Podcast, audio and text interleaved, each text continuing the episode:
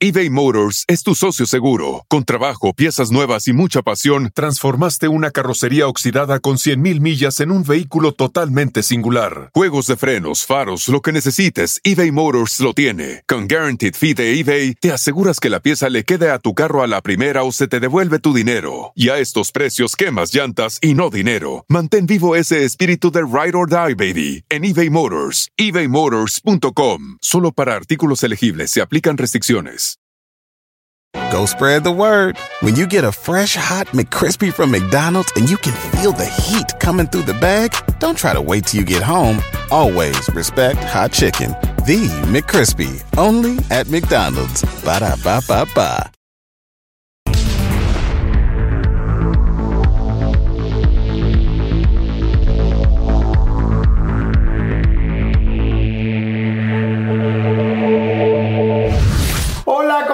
Pues un episodio más. Me da mucho gusto que estén aquí conectados. Gracias por todos sus mensajes, por su buena vibra, por tomarse algo con nosotros. Y este, y bueno, esta es una entrevista que tenía muchas ganas de hacer porque creo que mucha gente no lo conoce al 100%. Este, yo lo conozco desde hace mucho tiempo. He visto muchas de las cosas que hace, que ha hecho y quiero que ustedes también lo conozcan eh, un poco más porque conocen la parte artística. Es por supuesto cantante, por supuesto actor, conductor también, productor, eso es algo muy importante, y además diputado. Sergio Macho. Mi querido Sergio, amigo, ¿cómo estás? Salud, salud, salud a todos. Que no le caiga el ánimo. gente. Que ¿Cómo no, no? le caiga el ánimo. Que hoy, bienvenidos todos, vamos a hablar absolutamente de todo. Este, tú casi no tomas, ¿verdad? De hecho, no tomo, pero me encanta. No, o sea, casi no, no tomo, pero. Y me cuesta mucho trabajo eh, tomar tequila, Ajá. porque la única borrachera que me he puesto en mi vida fue con tequila. Pero me encantó la idea de convivir contigo y comer. Ay, hasta. hasta Sentiste que la bolita se te subió y se te bajó. Hasta lloré, pero, pero está rico. Ahorita vamos a ir agarrando. Sí, ahorita va agarrando. Porque ya me dijiste que son tres, así que vamos. Sí, son tres bloques. Bienvenidos a todos. Vamos a platicar absolutamente de todo, desde el principio hasta las situaciones y las complicaciones que ha habido ahora y las polémicas y tal.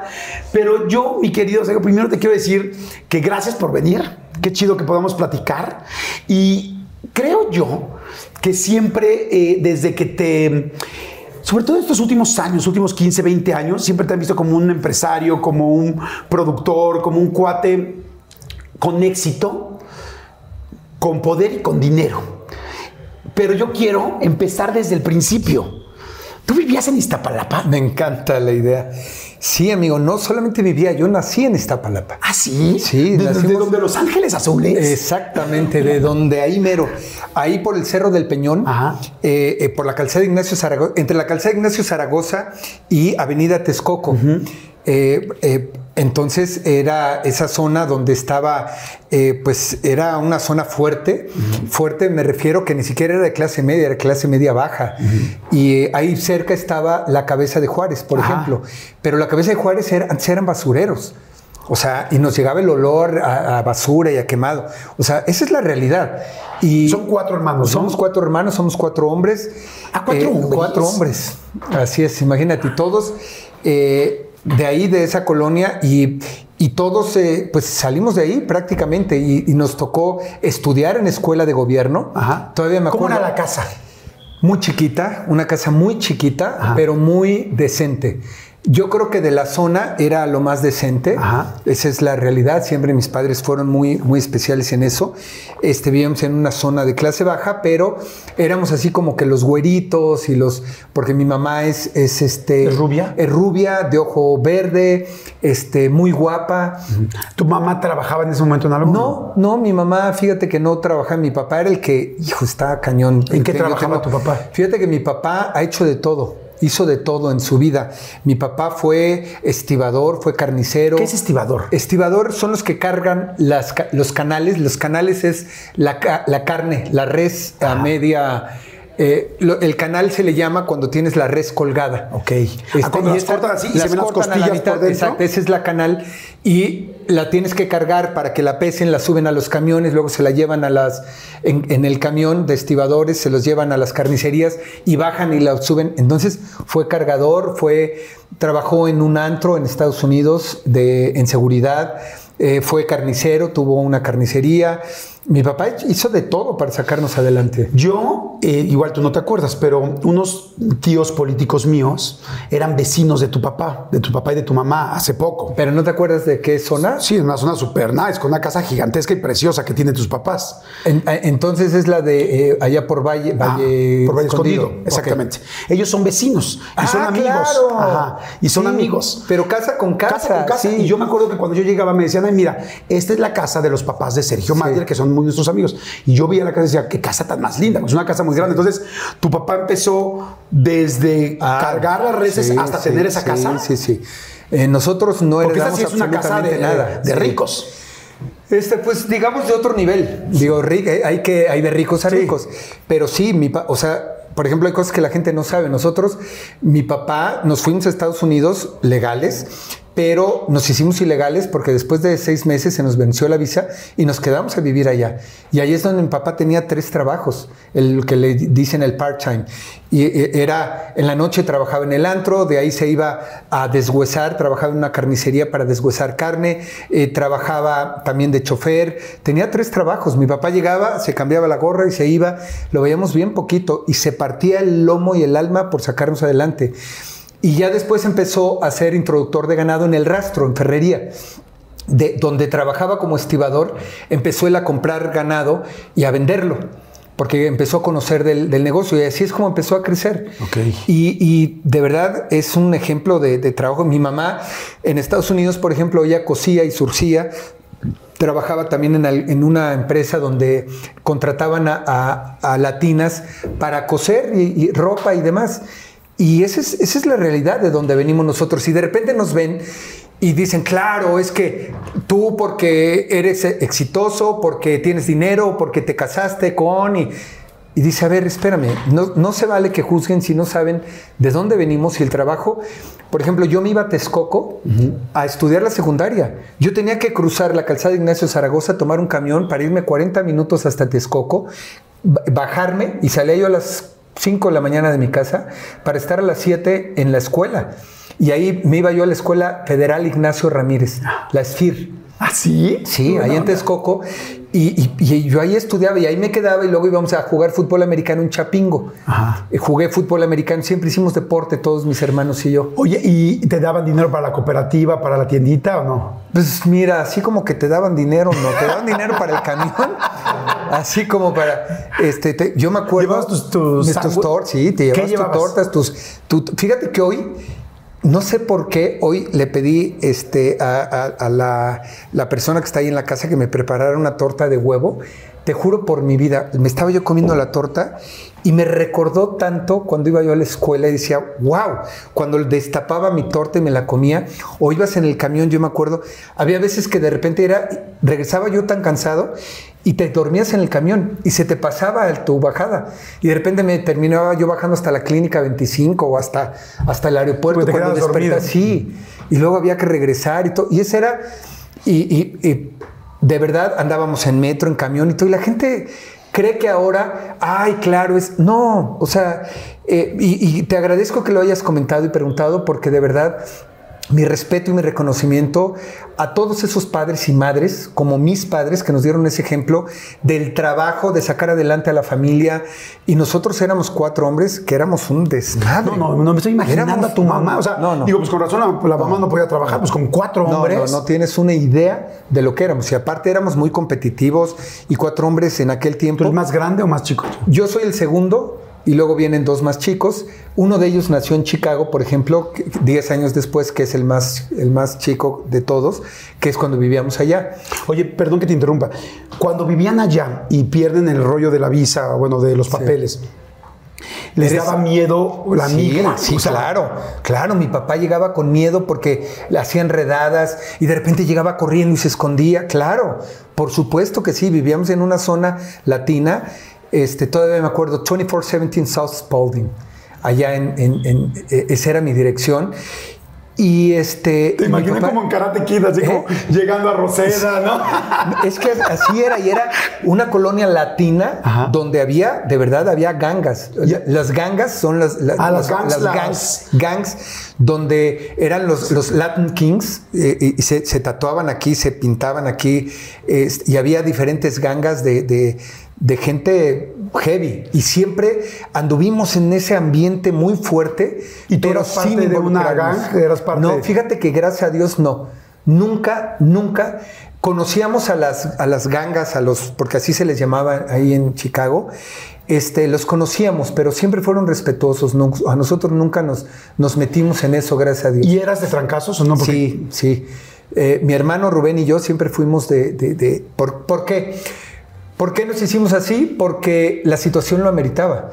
Porque te digo que donde vivíamos éramos los güeritos, los bonitos, este, de escasos recursos, pero éramos... Entonces les gustábamos, éramos los bonitos de la zona y, ¿Y le te chingaban? gustábamos. Y era de... Nos llegaban y donde llegábamos nos llegaban a golpear y nos, nos hacían, este, siempre nos, pero en aquel tiempo eran, eran, ahí sí eran golpizas, eran madrizas de... Sí, no- no había pistolas, No, no, no no había- había eso, era de, llegaban y te, si acaso te daban entre 3, 4 y te daban tus patadas, tus golpes y todo.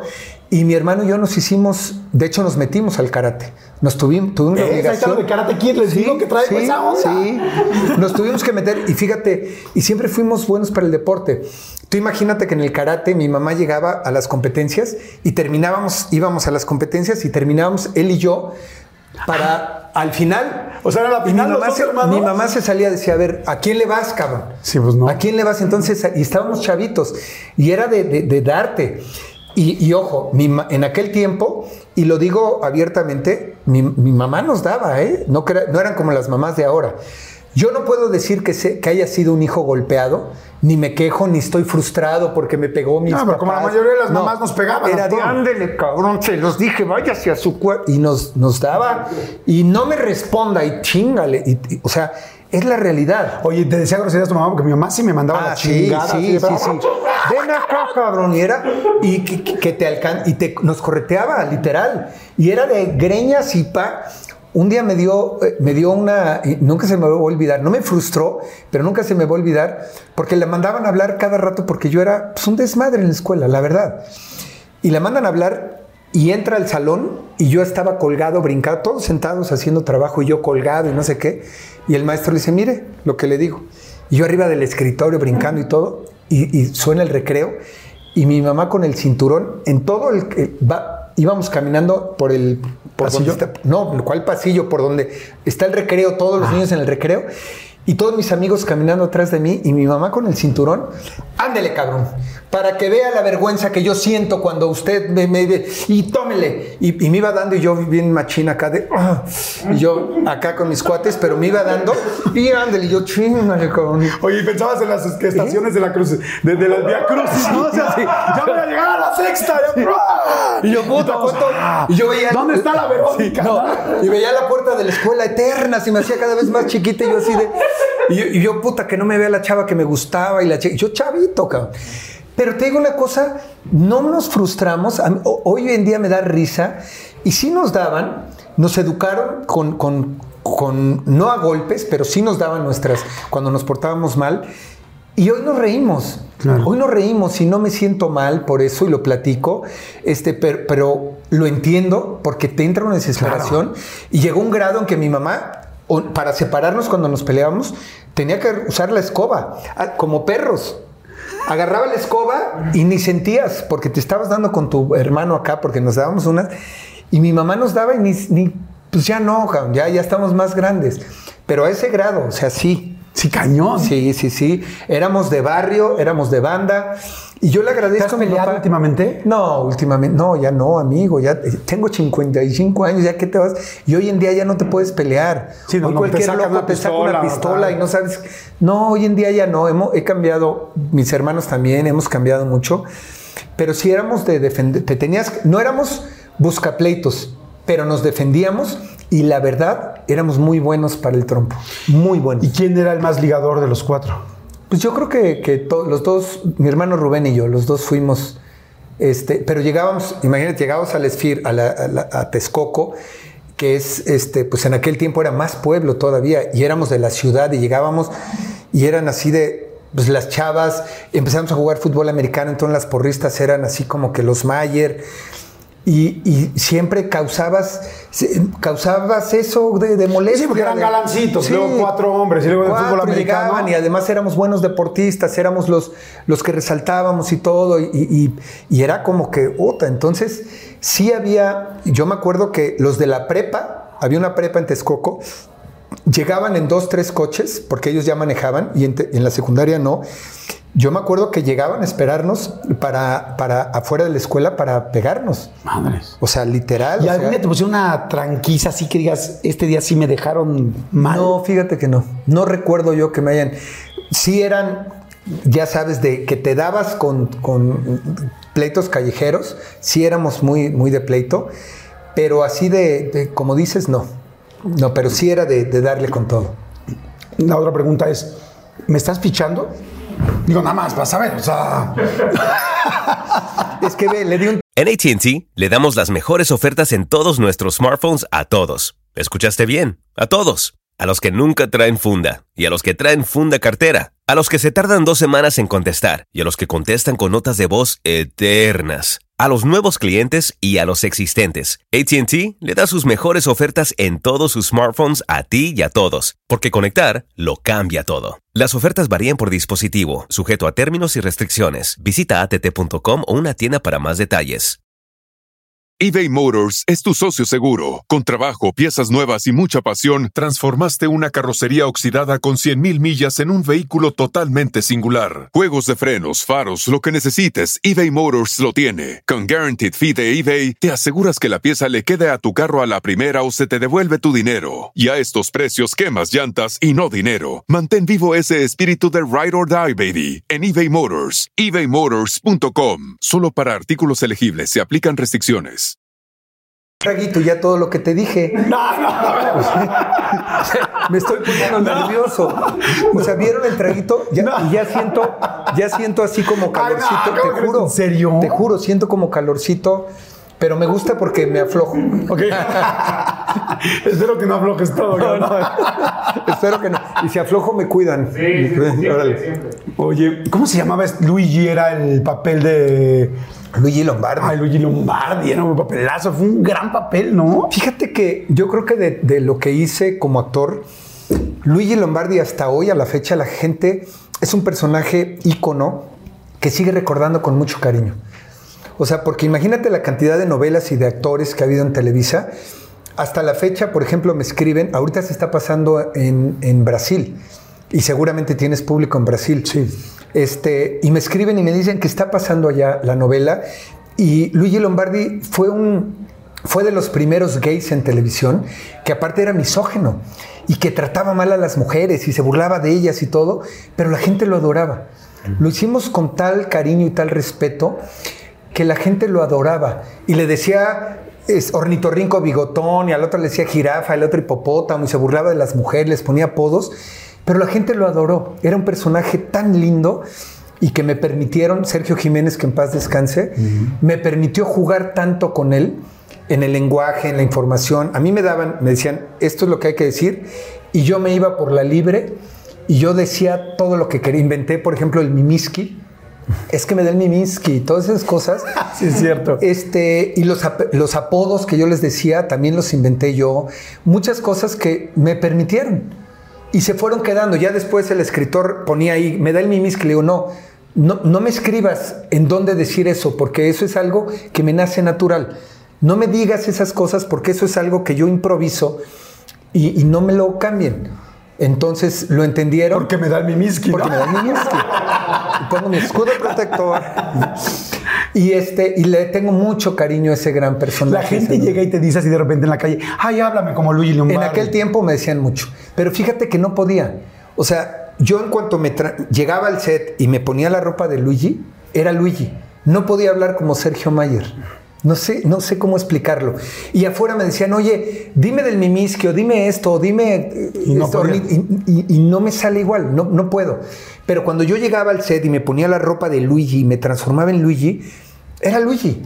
Y era, y empezaba con todos a jugar y a hablar y todo, y, y ese era Luigi. Y no podía yo hacerlo fuera, no sé por qué. Oye, y con este rollo de, eh, evidentemente, de las galanas y del rollo y de los Mayer y todo, ¿nunca te ligó un chavo? ¿Te, te pasaba que te ligaran chavos? Y luego, además, bueno, ahorita vamos a platicar de todo. De ligarme no, de tirarme la onda sí. O sea, siempre y hasta la fecha en mi Instagram, no sé la cantidad de hombres que me siguen y que me mandan cosas y comentarios y todo. Se los agradezco. ¿Cosas? Cosas. ¿Sí te han mandado una sí, cosa? Sí, me han mandado. Le- sí, sí, le digo. Incluso cuando me mandan cosas, eh, te tiran la onda, se los agradezco. bonita. Oye, qué cosa tan agradable. No, eh, soy muy ¿Qué le respetuoso. pones? ¿Qué les pones de regreso? Les digo gracias, valoro tu comentario. Oye, pero cuando ya Gracias, quieren todavía valoro tu circuncisión, Sí, ¿no? qué, qué bonito. No, siempre les digo, oye, muchas gracias, pero no, evítame bloquearte. O sea, bienvenido. Claro. Sí, no, gracias por decirme cosas bonitas de eres mi crush, me encantas, eh, te amo, cosas así. Y lo valoro, porque se valora.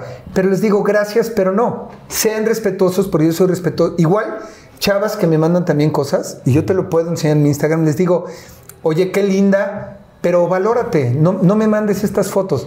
Dicen, es que, ¿qué no te gusta? Sí, a cualquier hombre le gusta, pero, pero no mandes esto, valórate. ¿Nunca has salido con una fan? Nunca. Nunca. Porque luego en Instagram sí hay unas Nunca. chavas guapísimas. Sí, o sea, pero, a ver, da miedo pero también, no sabes, no sabes si son que o no miedo, son. O sea, No. no, es que uno no quiera, es que uno tiene, es que uno dice, ¿Estás de acuerdo? ¿qué puede pasar? Y no sabes si son o no son. Soy muy respetuoso. Y te digo una cosa, la chava que me dice, te lo mando para ti, le digo, gracias, yo tengo a mi mujer. Ella, o sea, disfruto mucho a mi esposa, la amo. Soy muy respetuoso en ese tema. Y de repente pues, sí les das gracias y todo, pero, pero no me gusta, ni, ni de hombre ni de mujer. Cuando te mandan de hombres todavía más molesto, Sí, pero, pues, no. Pero digo, a mí nunca me han mandado ni uno. ¿no? ¿No te mandan? Te, lo- te los voy a me reenviar. mandan, me mandan mujeres, pero hombres no me han mandado. Pero bueno, Te quién los voy a sabe, no me met- la verdad no me meto mucho a ver. Pero sí hay mujeres muy guapas, pero claro Sí. que uno dice. No, y además No, nunca qué sabes. peligro, ¿no? Y aunque haya mujeres guapas, pues no, mira, yo llevo 16 años casado y decían, cuando yo me casé con, o empecé a andar con mi mujer, decían este, que no íbamos a durar y que claro, y que cómo, que era la bella y la bestia, la rica y el pobre, ya sabes, que hubo de todo. Yo siempre te ubiqué como que, pues que desde, desde que yo te conozco ya te iba muy bien. Como que nunca te imaginé, este, como que la rica y el pobre. Digo, sí ubico que los Camil pues, eran los millonarios sí, de México. Son los ¿no? Camil. O sea, o sea, Pero ahora, ahora resulta... pero como yo nunca lo pensé, porque siempre te vi muy trabajador. siempre- Sí. Miren, Sergio y yo fuimos al gimnasio. Evidentemente él pagaba completo, yo no. Yo sí lo usaba. Fuimos al gimnasio como cinco años. Sí. Y todos los días en la mañana estábamos literal en el mismo vestidor.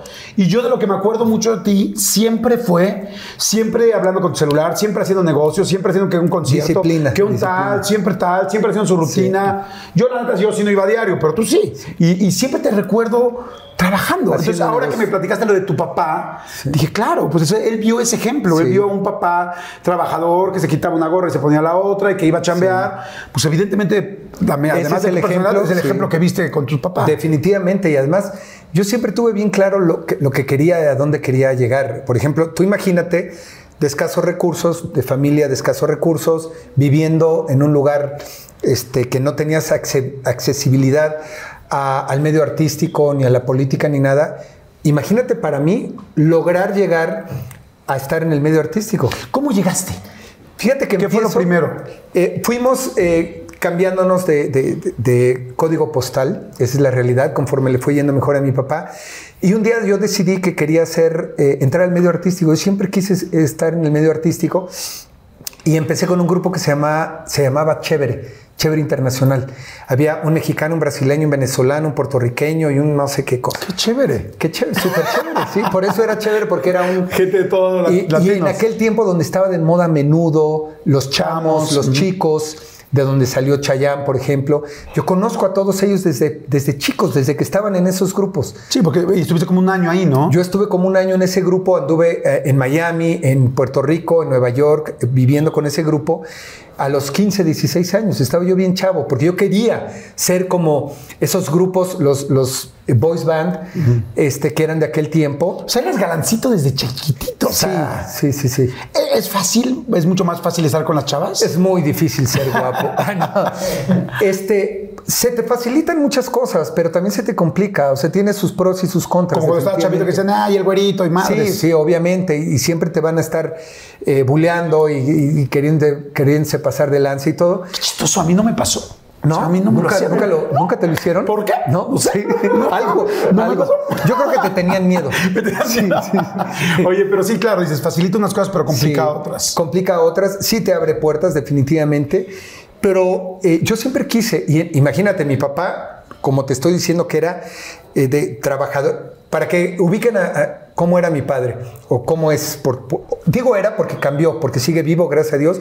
Por cierto, mis padres llevan casi 60 años juntos, casados, este, ese es el ejemplo que tenemos, ¿no? De, y este, imagínate, era de rancho, de, de, de las reses, el esto, y ganadero, y, y de, de repente imagínate que su hijo quiera ser actor a- hace 40 años y que se pusiera un arete y que La entrara al medio y artístico y, era, y era la de, banana, era. ¿cómo? No, mi, sí, mi hijo, ¿cómo, ¿cómo se va a poner arete? ¿Cómo va a estar en el medio artístico? Ahí hay droga, ahí hay homosexuales, hay esto. Y yo en mi familia eso no lo permito. Y, y era de, yo me fui de mi casa ese año de chévere porque mi papá dijo, en mi casa se hace lo que yo digo y aquí vas a estudiar antes de que papá, papá. Y le dije, pues en tu casa se hace lo que tú dices, pero en mi vida se hace lo que yo digo. Pues aquí, ok, papá, agarré lo que encontré ahí rápido y me salí y me fui un año de mi casa para 15 poder hacer, a los 15 años, para poder hacer mi sueño realidad. ¿Cómo se puso tu mamá? Pues mi mamá también es una mujer muy, muy fuerte. No creas que dijo, ah, ándale, quieren Ah, hacer, adelante, a darle. Sí, no creas que mi mamá es de. No, y, y fue y les dije, te voy a demostrar que puedo andar en el lodo sin mancharme, porque las bases y la educación que ya me diste es suficiente. Le dije, y si yo quiero ser actor o quiero ser ingeniero, quiero ser, no tiene nada que ver, porque tú ya me diste las bases, papá. Y mi papá no quería. Para él el ponerse, ¿Te dejó yo llegaba a la casa y me quitaba el arete. ¿El de Garibaldi o el de o- No, o yo, los- en el yo me puse un arete de desde chévere. Hace 40 años traer un arete era... O sea, ¿cómo? Ya no hablar de tatuajes o, o hablar de... Entonces, eh, tuve que, que demostrarle a mi padre y luego regresé, porque no nos fue bien con chévere, y le dije, quiero seguir estudiando. Me dijo, bienvenido. Regresé, me ¿Te dio, dio, la ¿Te oportunidad. dio preocupación así como de madres, como con la cola entre las patas? No, porque regresé con la frente en alto de que si no fue lo que yo había querido, regresé sano, no caí en drogas, no, no, a, a pesar de que estuvimos en situaciones críticas. Y eso me dio mucho orgullo de decir, oye, me fui en una época, en una situación de, como joven, donde es bien fácil caer en eso. ¿Y no probaste drogas en esa época? Sí, sí las probé. Pero no te clavaste. Sí las probé, eh, probé este, de todo. Bueno, no de todo, lo que estaba de moda en ese momento. estaba de moda? Eh, la marihuana y la, la marihuana no me gustó. Probé la coca en, en Miami, estaba yo bien chavo. Probé la coca porque además uno de los chavos con los que, con- que era del grupo, el cubano, su hermana era dealer. No. Sí, cabrón. Entonces, ento- imagínate. Y sí la probamos y fue así de wow, era.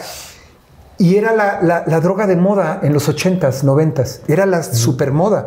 Y era estar in, y era estar todo. Y era. Un día fuimos a hacer unas fotos y, y la, la probé y la. Y era así de wow, cabrón, las fotos y la todo. Pero al otro día, o en- ya que se te bajó, me dio un bajón muy fuerte. Y fíjate que, como siempre he sido deportista, eso es lo que me ha ayudado.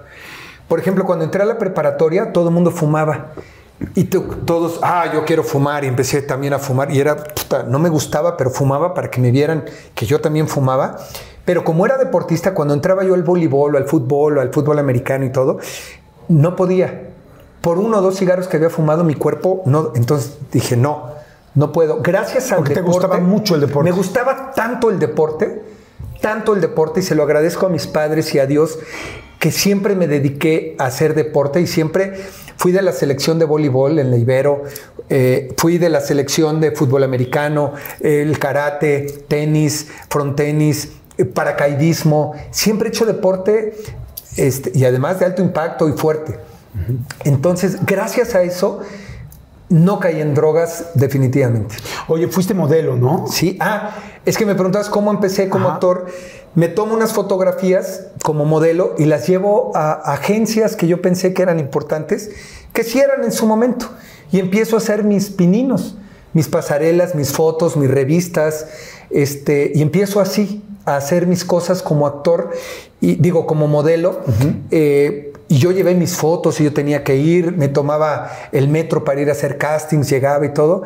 Y así empecé, yo hice comercial. La primer cebolla de Clorets Ajá. que se hizo soy yo. ¿Ah, sí? Yo fui la primer cebolla. ¿Tú fuiste Eso la no lo primer- sé, el yo hombre fui- cebolla? La primer cebolla que te comías un chicle y desaparecía la cara de cebolla. No sé Ajá. si se acuerdan de ese. Sí. Yo fui la primer cebolla. Wow. Oye, ¿hacías pasarelas también? Hacía pasarelas, pero fíjate qué chistoso. Yo nunca tuve la estatura de un modelo profesional. ¿Cuánto mides? Yo mido unos 70 y ahorita unos 75, pero creo que llegué a medir unos 77, porque si empieza a ser Sí. uno más. Este, pero para ser modelo necesitabas por lo menos un 80, un 85, pero fíjate qué chistoso. Siempre me pedían. Entonces llegaba yo a- al modelaje y tenía yo Sarfati, Ricardo Estrázulas, puros güeyes de 1,90 altísimos, galanes, este, y la ropa no me quedaba. Me la tenían que arreglar. Había un grupo de modelos muy exclusivo que trabajábamos para Malboro. Malboro Team eran los modelos más importantes de México. En, en- en Polanco había una tienda que era Malboro y éramos todos vestidos de vaqueros caminando, una foto así impresionante. Creo que me acuerdo de esa foto. Pero ser, ser de ese grupo era el elite, lo mejor de lo mejor. de los modelos. Y yo era, co- y como era el chaparrito, el chiquito, me arreglaban la ropa y ni modo que me pusieran, siempre me ponían adelante y yo en la, siempre fui muy seguro para bailar, para, yo nunca tomé clases de nada, pero yo llegaba a bailar y me fijaba mucho cómo, cómo lo hacían y le hacían, pum, bailaban y todo y me lo aprendía rápido. Y eso me abrió muchas puertas, porque yo no tenía la técnica y el relevé y la punta y la chinga. No, pero lo veía y me lo aprendía rápido. Y cuando estuve en Chévere, el, el manager nos ponía también coreografías, jazz y todo, y ahí aprendí, pero no tenía yo prácticamente la técnica. Pero me abrió muchas puertas y empecé a modelar. Y hubo un momento en que Jack Ross, Jack Ross eBay Motors es tu socio seguro. Con trabajo, piezas nuevas y mucha pasión, transformaste una carrocería oxidada con 100.000 millas en un vehículo totalmente singular. Juegos de frenos, faros, lo que necesites, eBay Motors lo tiene. Con Guaranteed Fee de eBay, te aseguras que la pieza le quede a tu carro a la primera o se te devuelve tu dinero. Y a estos precios, quemas llantas y no dinero. Mantén vivo ese espíritu de Ride or Die, baby, en eBay Motors. ebaymotors.com. Solo para artículos elegibles se aplican restricciones. Go spread the word. When you get a fresh hot McCrispy from McDonald's and you can feel the heat coming through the bag, don't try to wait till you get home. Always respect hot chicken. The McCrispy, only at McDonald's. Ba da ba ba ba. era uno de los directores Coreógrafo. director, creativo que hacía pasarelas más importantes. de- fue el más importante en México. Y un día me dice, oye, me hace falta un bailarín. Este, iban a ser los Heraldos del 85, creo. Me hace falta un bailarín que no llegó este, para Televisa. ¿Puedes venir? Yo, sí, claro que sí, voy. Llegué a Televisa, yo quería entrar por la puerta principal, no sabía por dónde y todo, ya me dijeron y todo. Llego y pues, eran los heraldos, evidentemente, pero los, eran las estrellas. En aquel tiempo era, por ejemplo, Tatiana y eran todos esos artistas de los 80s, 90s que eran. Y se iban a hacer eh, los heraldos con, con bailarines. Y yo iba de extra, de bailarín. Y ahí empecé bailando, bailando como, como extra. Este, y te digo que con puro bailarín profesional. Y ahí me ve Luis de Llano y Mario Lafontaine. Y me dice, oye, tú no eres bailarín. Y yo, ¿y cómo lo notaron, verdad? este, pero les gustó mi actitud. Porque te digo, yo no sabía bailar, pero yo sí, ¿sabes? Huevo que sé bailar. Y me dicen, oye, ¿cantas? Pues, ah, claro que canto. No, hombre, ¿qué cantaba? Es que mira, hay un grupo que vamos a hacer porque venía Miss Universo 89. En Miss Universo se hizo en México, que se hizo en Cancún. Fue la vez que le tocó la sede a Miss Universo a México y Luis de Llano lo iba a hacer. Entonces nos invita a participar. Él tenía que hacer un, una noche mexicana Ajá. Y él tenía la música, ya tenía la música. Eran unos medleys que eran puros, este, unos eh, medleys como... Sí, unas mezclas, Mezclas de pura música mexicana. Unos popurrís. Popurrís. Perdón, no es que sean... No, no, pero, pues, es Unos popurrís. Y de repente dijo, pues voy a hacer un show mexicano. Y no éramos ocho, éramos como 16, estaban los Caló. Los Caló eran parte de Garibaldi en aquel tiempo. Ah, sí. Sí. O sea, porque en realidad eso era el inicio de Garibaldi. o sea, Sí. todavía ni siquiera sabían qué iba a Además, los Caló eran, fueron los coreógrafos de Garibaldi. Ah, ¿sí? Ellos montaron las coreografías para ese show. Y Ya se llamaba Garibaldi, vamos a hacer esto se que se llama llamó, pues sí, fue como Garibaldi, pero éramos como 18. Era un show, era, como Era un, un show performance, era mexicano. como una presentación mexicana y van a para las mises y yo dije, wow, 15 días en Cancún con las mujeres más bellas del mundo. Imagínate, yo a los 17, 18 años yo decía, puta, claro que sí, yo dije, yo le entro. Yo quería estar en un grupo más de hombres, no de y menos de música folclórica y mexicana, pero dije Cancún con las mujeres más bellas. Además nos- y fue Javier Ortiz, que en paz descanse, y nos llevaban íbamos, éramos como sus pajes las de las de las mises y todo. Yo dije, claro. Y fue un Paréntesis. éxito. ¿Te ligaste a una Miss? No. No manches. No, te, te voy a decir por qué. ¿Por qué? Porque las tenían. Porque era de- tenías todos, Sí, no, 75, no, la chingada, baila bien. Mi- a una Miss no, pero había muchas otras ahí. es que mira, a las Misses les decían de 12 a 12 y cuarto maquillaje, de 12 y cuarto a una caminan para acá, de aquí se van al. Las tenían muy, muy Sí. así, entonces imposible. ¿Pero si te ligaste a alguien ahí? Sí, sí, sí, en aquel tiempo, sí, imagínate como modelo. La verdad, yo siempre hice mucho ejercicio, el cuerpo, todo. Y sí éramos como que. ¡Wow, qué chido! Y de ahí. Qué lástima de las Miss. Fue un éxito la noche mexicana. Fue un éxito la noche mexicana de Miss Universo. Que Luis dijo, güey, ¿y por qué no, verdad? A ver, saque- sacó a los más. Dijo, a ver, tú, tú, tú, tú. Armó el grupo con ocho. Y Raúl Velasco se dio cuenta que fue un éxito y dijo, oye, ¿por qué no vienen al programa? Porque estuvo muy bien. Órale. Hacer todo el performance, pero El ya performance, pero ya nada más ocho. Y ahí estaba Luisa ahí- Fernanda. Ahí nace Garibaldi. Y de ahí, Ahí los por ejemplo, los Luisa originales. Fernanda, Patti, todas ellas Pilar. habían ido a castear para Timbiriche. Ellas habían llegado a castear para Timbiriche y como, como entró en aquel tiempo, no sé si Vivi o no me acuerdo quién, to- entonces Luis dijo, ah, pues a ver, meto a ellas y las metieron a Garibaldi. Y nosotros éramos modelos. Yo me acuerdo que cuando me hablaron, me- les hacía falta uno y le hablé a Javier Ortiz. Vivía en, en Chiluca, digo, allá en Sayavedra. Le digo, vente ahorita, güey, para un grupo que no sé qué. No, güey, estoy bien lejos. Vente ahorita, descuélgate porque. Y se vino eh, de volada, llegó, se lo presenté a Luis de Llano, a Mario Lafontaine. Faltaba uno, dijeron, ya se queda. Y así nació Garibaldi. Por eso, ese mito de que no cantábamos, la música ya existía, sí, ya existía. La, la primer música de Garibaldi la, hizo, la hicieron en España y se la dieron a Luis a ver qué se le ocurría. Y se le ocurrió este gran concepto. Y ya después, O sea, la música mexicana la hicieron en España. en España. Qué chistoso. Y fíjate, quien cantaba, por ejemplo, uno de los que cantaba en, en ese medley españoles era Chao. Chao, por ejemplo, él, él lo grababa y nosotros hacíamos como que cantábamos. Ok. Y ya después nos mimetizamos tanto y nos aprendimos tanto que lo empezamos a hacer en vivo.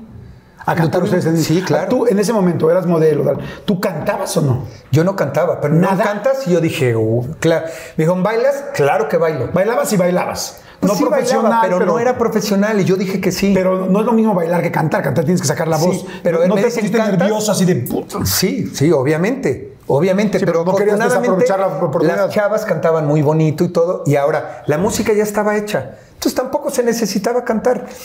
Estaba hecho todo. ¿Les dieron clases de playback? Después, no, clases de playback no. O sea, es que Pero después tú nos dieron clases de canto, sí. Clases de canto, clases de bailo, ya se empezó a ser más profesional. Y llegó un momento en que Luis dijo, hay que cantar en vivo. ¿Al cuánto tiempo del principio? Pues yo creo que como un año después. Estuvimos haciendo shows y todo con playback, porque en aquel tiempo se usaba. Todos los grupos usaban eso, el playback, no había músicos, eran grupos así que se hacían. Esa es la realidad. Algún día, no sé si fue con ustedes o no, o con fresas con, cre- fresas con crema, que decían que Pandora les grababa las canciones. ¿No era con ustedes? No, creo que Pandora sí les grababa a un grupo, no sé a quién. Creo que a fresas. Sí, creo puede a ser, fresas, puede ser. Pero no ustedes, ustedes no, la de Chao y los de no, lo nuestro era españoles. Ok. Era, de hecho, era vamos a darle, señorita, a aprender la nueva danza. Sí, sí. Y era con la Z. Y entonces eran con- y, y así era. Y, y así Y cuando les dicen, van a cantar, no se murieron, entonces. No, dijimos, va, qué padre. Y te voy a decir una cosa. Llegamos a cantar tan bien, así como te digo que no cantamos, te puedo decir que llegamos a cantar también que cuando estuvimos, por ejemplo, en la Feria Sevilla 92, España 92, Garibaldi fue el único grupo que representó a México. Hicimos dos plazas Sony para cerca de 50 mil personas. Wow. Dos. Fuimos el único grupo internacional que se presentó y ahí están los videos. No había tantos videos ni tantas redes como ahora. Y te voy a decir otra cosa. Nadie va a Viña del Mar haciendo playback. Claro.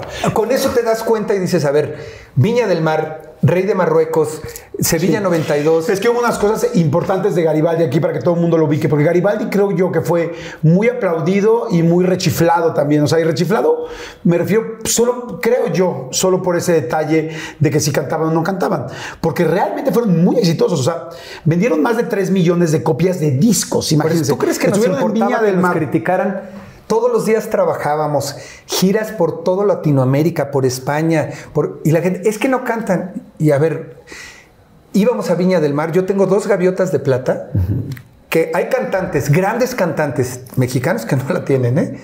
Entonces, fuimos, cantamos, no éramos las grandes voces. No les. Ajá. Pero la gente se volvía loca con Garibaldi. El rey de Marruecos mandó llevar nuestro director artístico para que montara la música de Garibaldi con la Orquesta Sinfónica Real de Marruecos. Entonces tú imagínate llegar a cantarle al rey de Marruecos con la Orquesta Sinfónica Real, Banana que te la pongo, la bolita, este, la cucaracha, con la Orquesta Sinfónica de Marruecos. Eso obviamente no hay, no hay video porque, porque era una fiesta privada. Pero esas son las cosas y las experiencias. Entonces, ay, es que no cantan con 3 millones de copias vendidas, con discos de oro, discos de diamante, discos de...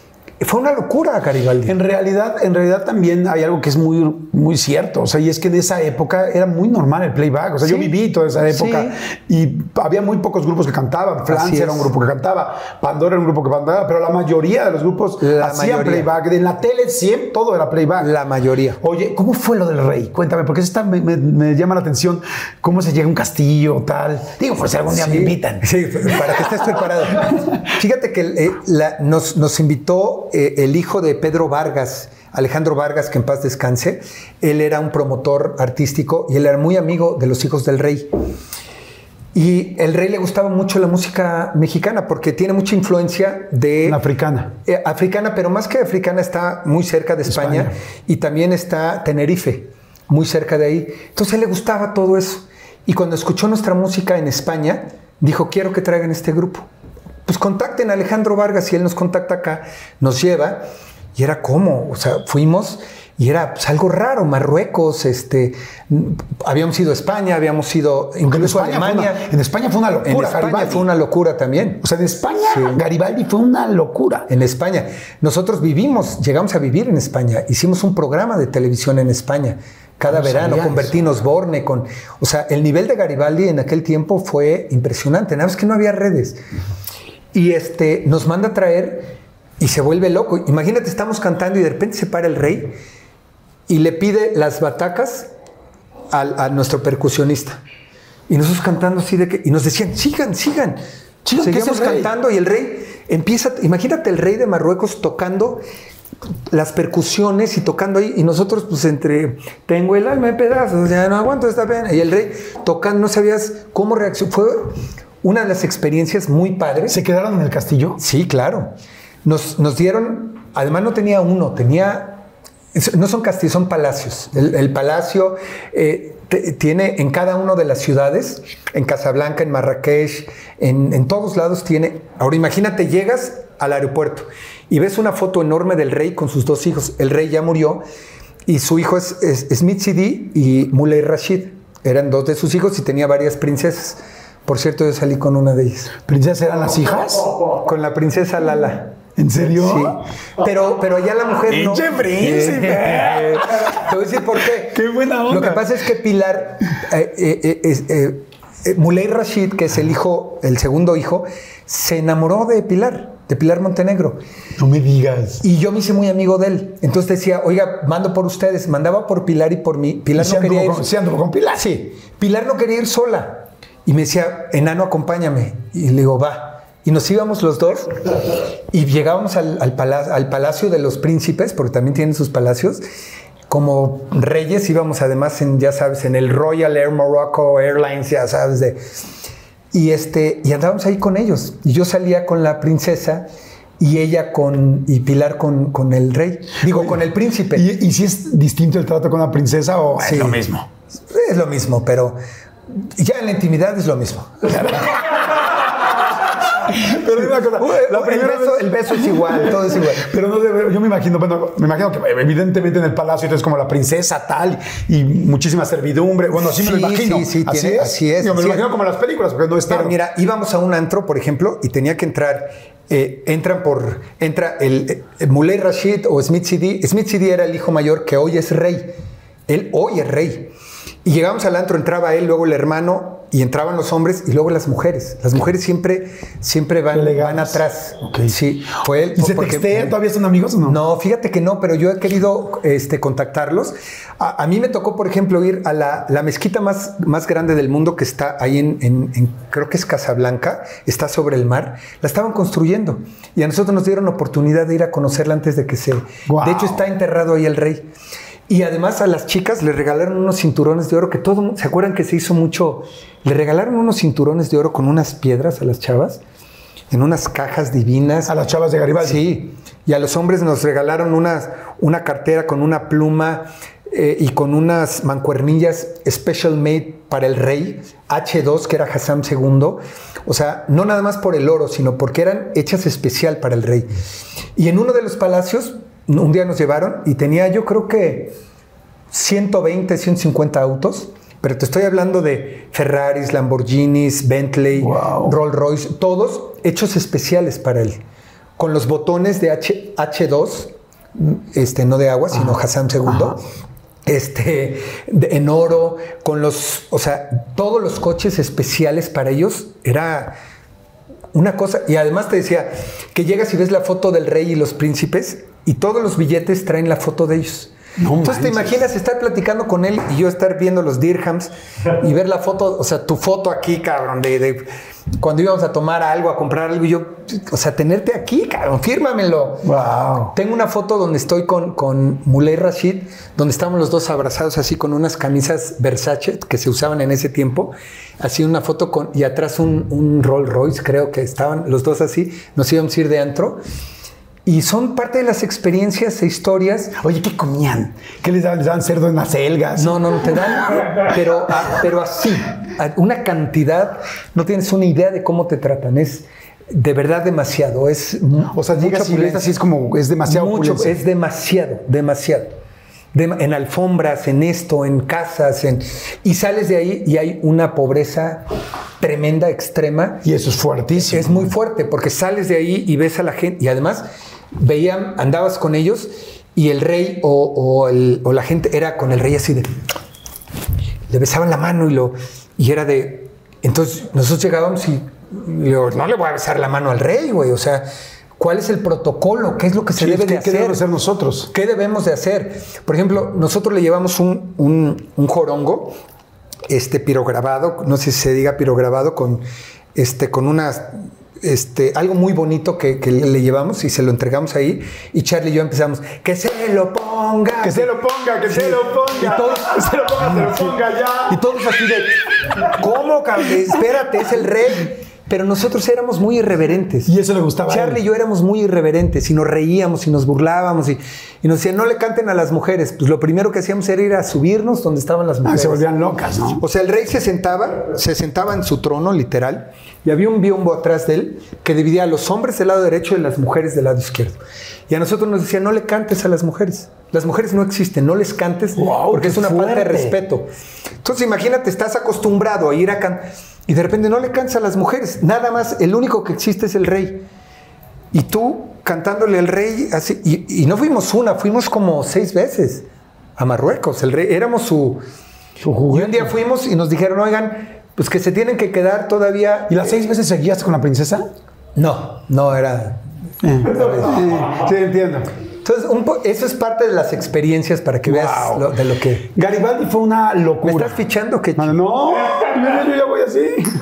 Garibaldi fue una locura y sí, y, y sí, pues yo creo que es un parteaguas, completamente tu, el parteaguas más importante de tu carrera, ¿o no? Sí, porque ahí, ahí es donde yo empiezo.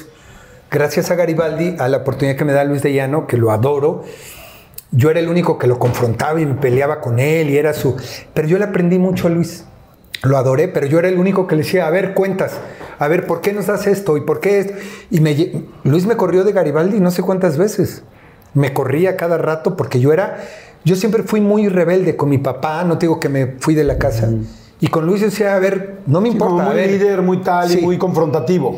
Y, y fue una locura Garibaldi, hicieron película, Película. hicieron- o sea, fue la cantidad de discos, tal. La y- película hasta la fecha, ¿dónde quedó la bolita? La siguen pasando y sigue teniendo, o sea, Y alguna vez te dio, porque luego hubo como una época así como de que, ay, como que ninguneaban a Garibaldi, ¿algún día te dio pena ser de Garibaldi o al contrario? no pena, pero sí llegó un momento, ya al final, que yo dije, un día estábamos en, en- en el Festival Acapulco que hacía en paz descanse el señor este, Raúl Velasco. Raúl Velasco, y estábamos, y dije, híjole, ya tengo veintitantos años, no puedo seguir cantando la bolita toda mi vida. O sea, tengo que seguir. Yo tomé la decisión de salir del grupo y empezar como empresario. Puse un macrovideocentro que era como blockbuster Ajá. en aquel tiempo. No sé si te acuerdas que Garibaldi era la imagen de videocentro. Ajá. Sí, me acuerdo. Nos contrataron. El mundo es una esfera que se mueve al ritmo de. Y éramos la imagen de videocentro. Y como tenía yo ese contacto, puse un videocentro. Al ser ustedes galanes, el rollo de la ropa, que era todo el rollo del traje de charro, pero con poca ropa, y las mujeres, pues evidentemente era boobie, este, abdomen, piernas, no había mucha fiesta, mucha cercanía de que, ay, quiero estar con los Garibaldi, o sea, mucho sexo, o gente que quisiera tener sexo con ustedes, o que dijeran, quiero estar con una Garibaldi, o quiero estar con un Garibaldi. Fíjate que gracias a que se hicieron parejas muy rápido, Ajá. Javier con Patti, Charlie con Pilar, este, eh, y yo con Luisa Fernanda, nunca se dio eso. Entonces íbamos, trabajábamos, y como trabajábamos tanto, era, llegabas y el otro día te ibas a un avión privado, te ibas al primer vuelo porque tenías que llegar a, a San Juan de las Tunas y de ahí tenías que volar. Y eran, hacíamos giras tan absurdas, de San Juan de las Tunas a España y de España otra vez a Toluca y de Toluca a... Entonces eran unas madrices las que nos parábamos, todos los días trabajábamos. Entonces no te daba tiempo de la fiesta. Ganaron bien, porque ustedes estaban más grandes, porque los timbiriches y tal, mucha gente se queja de que no ganó. Ustedes estaban más grandes. ¿Sí Fíjate que o no? ganamos bien porque trabajamos mucho, pero no ganamos lo correcto. Ok. O sea, sí nos fue muy bien porque trabajábamos mucho. Comerciales, giras, esto, todo, entonces se iba acumulando. Pero, pero sí te das cuenta que no ganábamos lo que nos correspondía. ¿Hay algo que te hayas comprado con lo que ganaste en Garibaldi que todavía tengas hoy? Seguramente, sí, tengo. Es más, yo tengo todavía botas, zapatos, ropa que me compré en aquel tiempo y que sigo usando. ¿En Sí, serio? Sí, sí, por supuesto. que ¿Pero sí. te compraste un departamento o algo así? Mm, compré coche, compré seguramente departamento, pero después lo vendí. Entonces, o sea, que, que todavía lo tenga, no. Porque pues vas como Claro, va, va evolucionando. evolucionando. Oye, entonces, bueno, te casas con Luisa Fernanda. Sí te casaste, ¿no? Nos casamos y, fíjate, tuvimos ocho ¿Por la años juntos.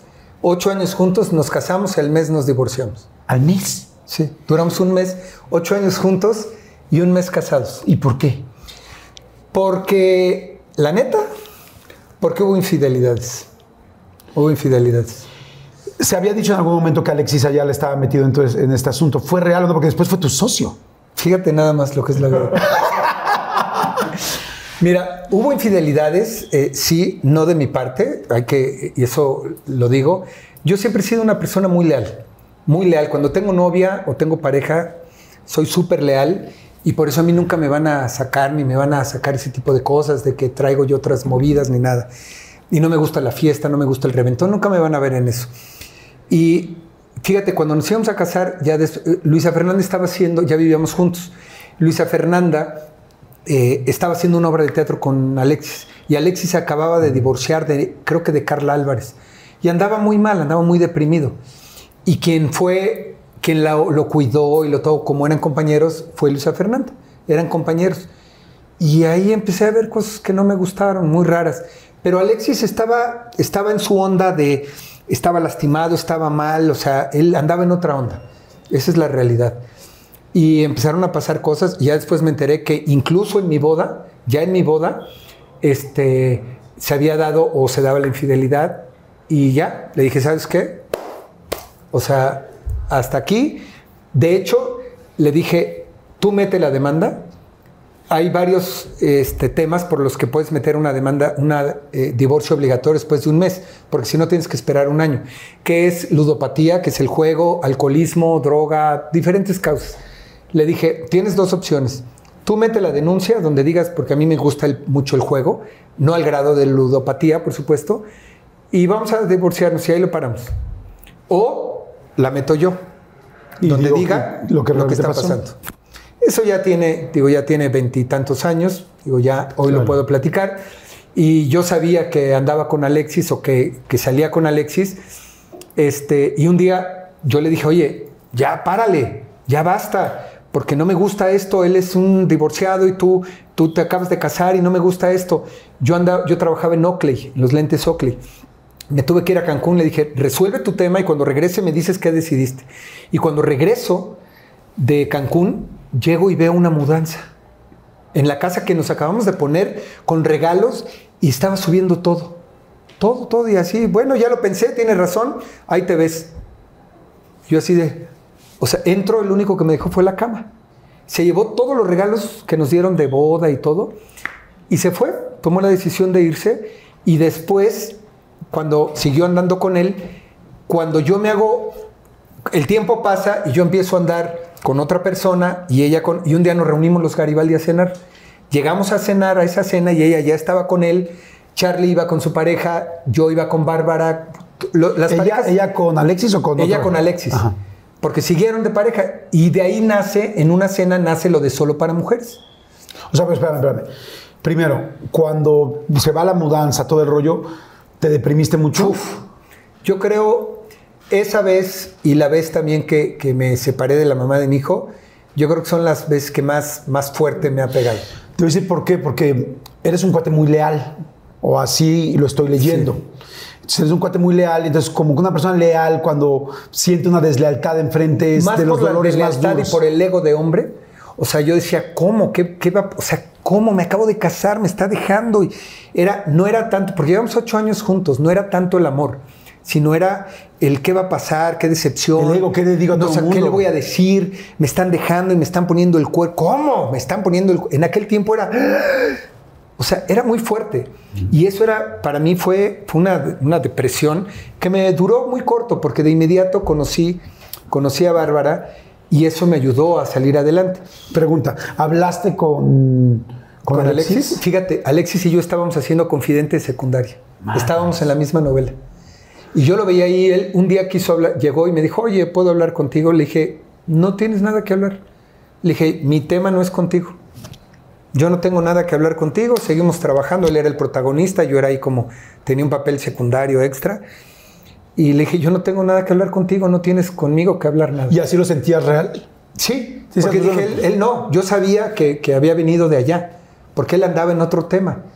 Y, yo no tenía nada que hablar con él. Yo, ¿por qué tenía que hablar con él? No era mi amigo, no tenía que darme explicaciones de nada. Después nos hicimos muy amigos y yo te puedo decir que es uno de mis mejores amigos. Hicimos tal amistad, tal sociedad. Es un cuate también leal, trabajador, honesto. Eh, andaba él muy mal, emocionalmente en ese momento y todo. Y se dieron, las, cosas, y punto. Tampoco culpo a Luisa porque ella estaba viviendo en ese momento y también eso buscó. Y ese era su momento y su realidad. No es que haya sido la mala, sino que ella buscó también su, su momento. lo único que digo es, ¿para qué te casaste? Ok, ¿para qué nos casamos? ¿Para qué me hiciste gastar? ¿Para qué me hiciste toda la parafernalia? Porque mi boda en aquel tiempo fue una de las bodas estuvieron los temerarios, el Buki, Mijares y Lucero, estuvo Verónica Castro fue nuestra madrina, fue una de las bodas más pedorras de ese momento. ¿Para qué? ¿Para qué? Si ya sabías en lo que andaba, es lo único que le recrimo. Porque es válido buscar la felicidad por otro lado. Lo que no se vale es la mentira y el engaño. Y sí me sentí decepcionado, pero después yo decía, ¿por qué a mí? Y cuando conozco a Bárbara dije, hoy entiendo por qué a mí. Gracias a Dios, te agradezco Dios porque hoy me pones en mi camino. ¿Cómo conociste a Bárbara? La conocí en un antro, en el Magic. ¿Te acuerdas del Magic allá en el toreo? Obvio. Ahí ella este, había estado en un evento ahí como modelo, como decano, algo así. La conocí muy chiquitita. Y, este, y me encantó, estaba preciosa, divina. Y, y empecé a salir con ella. Empecé a salir con ella. Tú le llevabas como 10 años. Como 10 años. 10 años exactamente.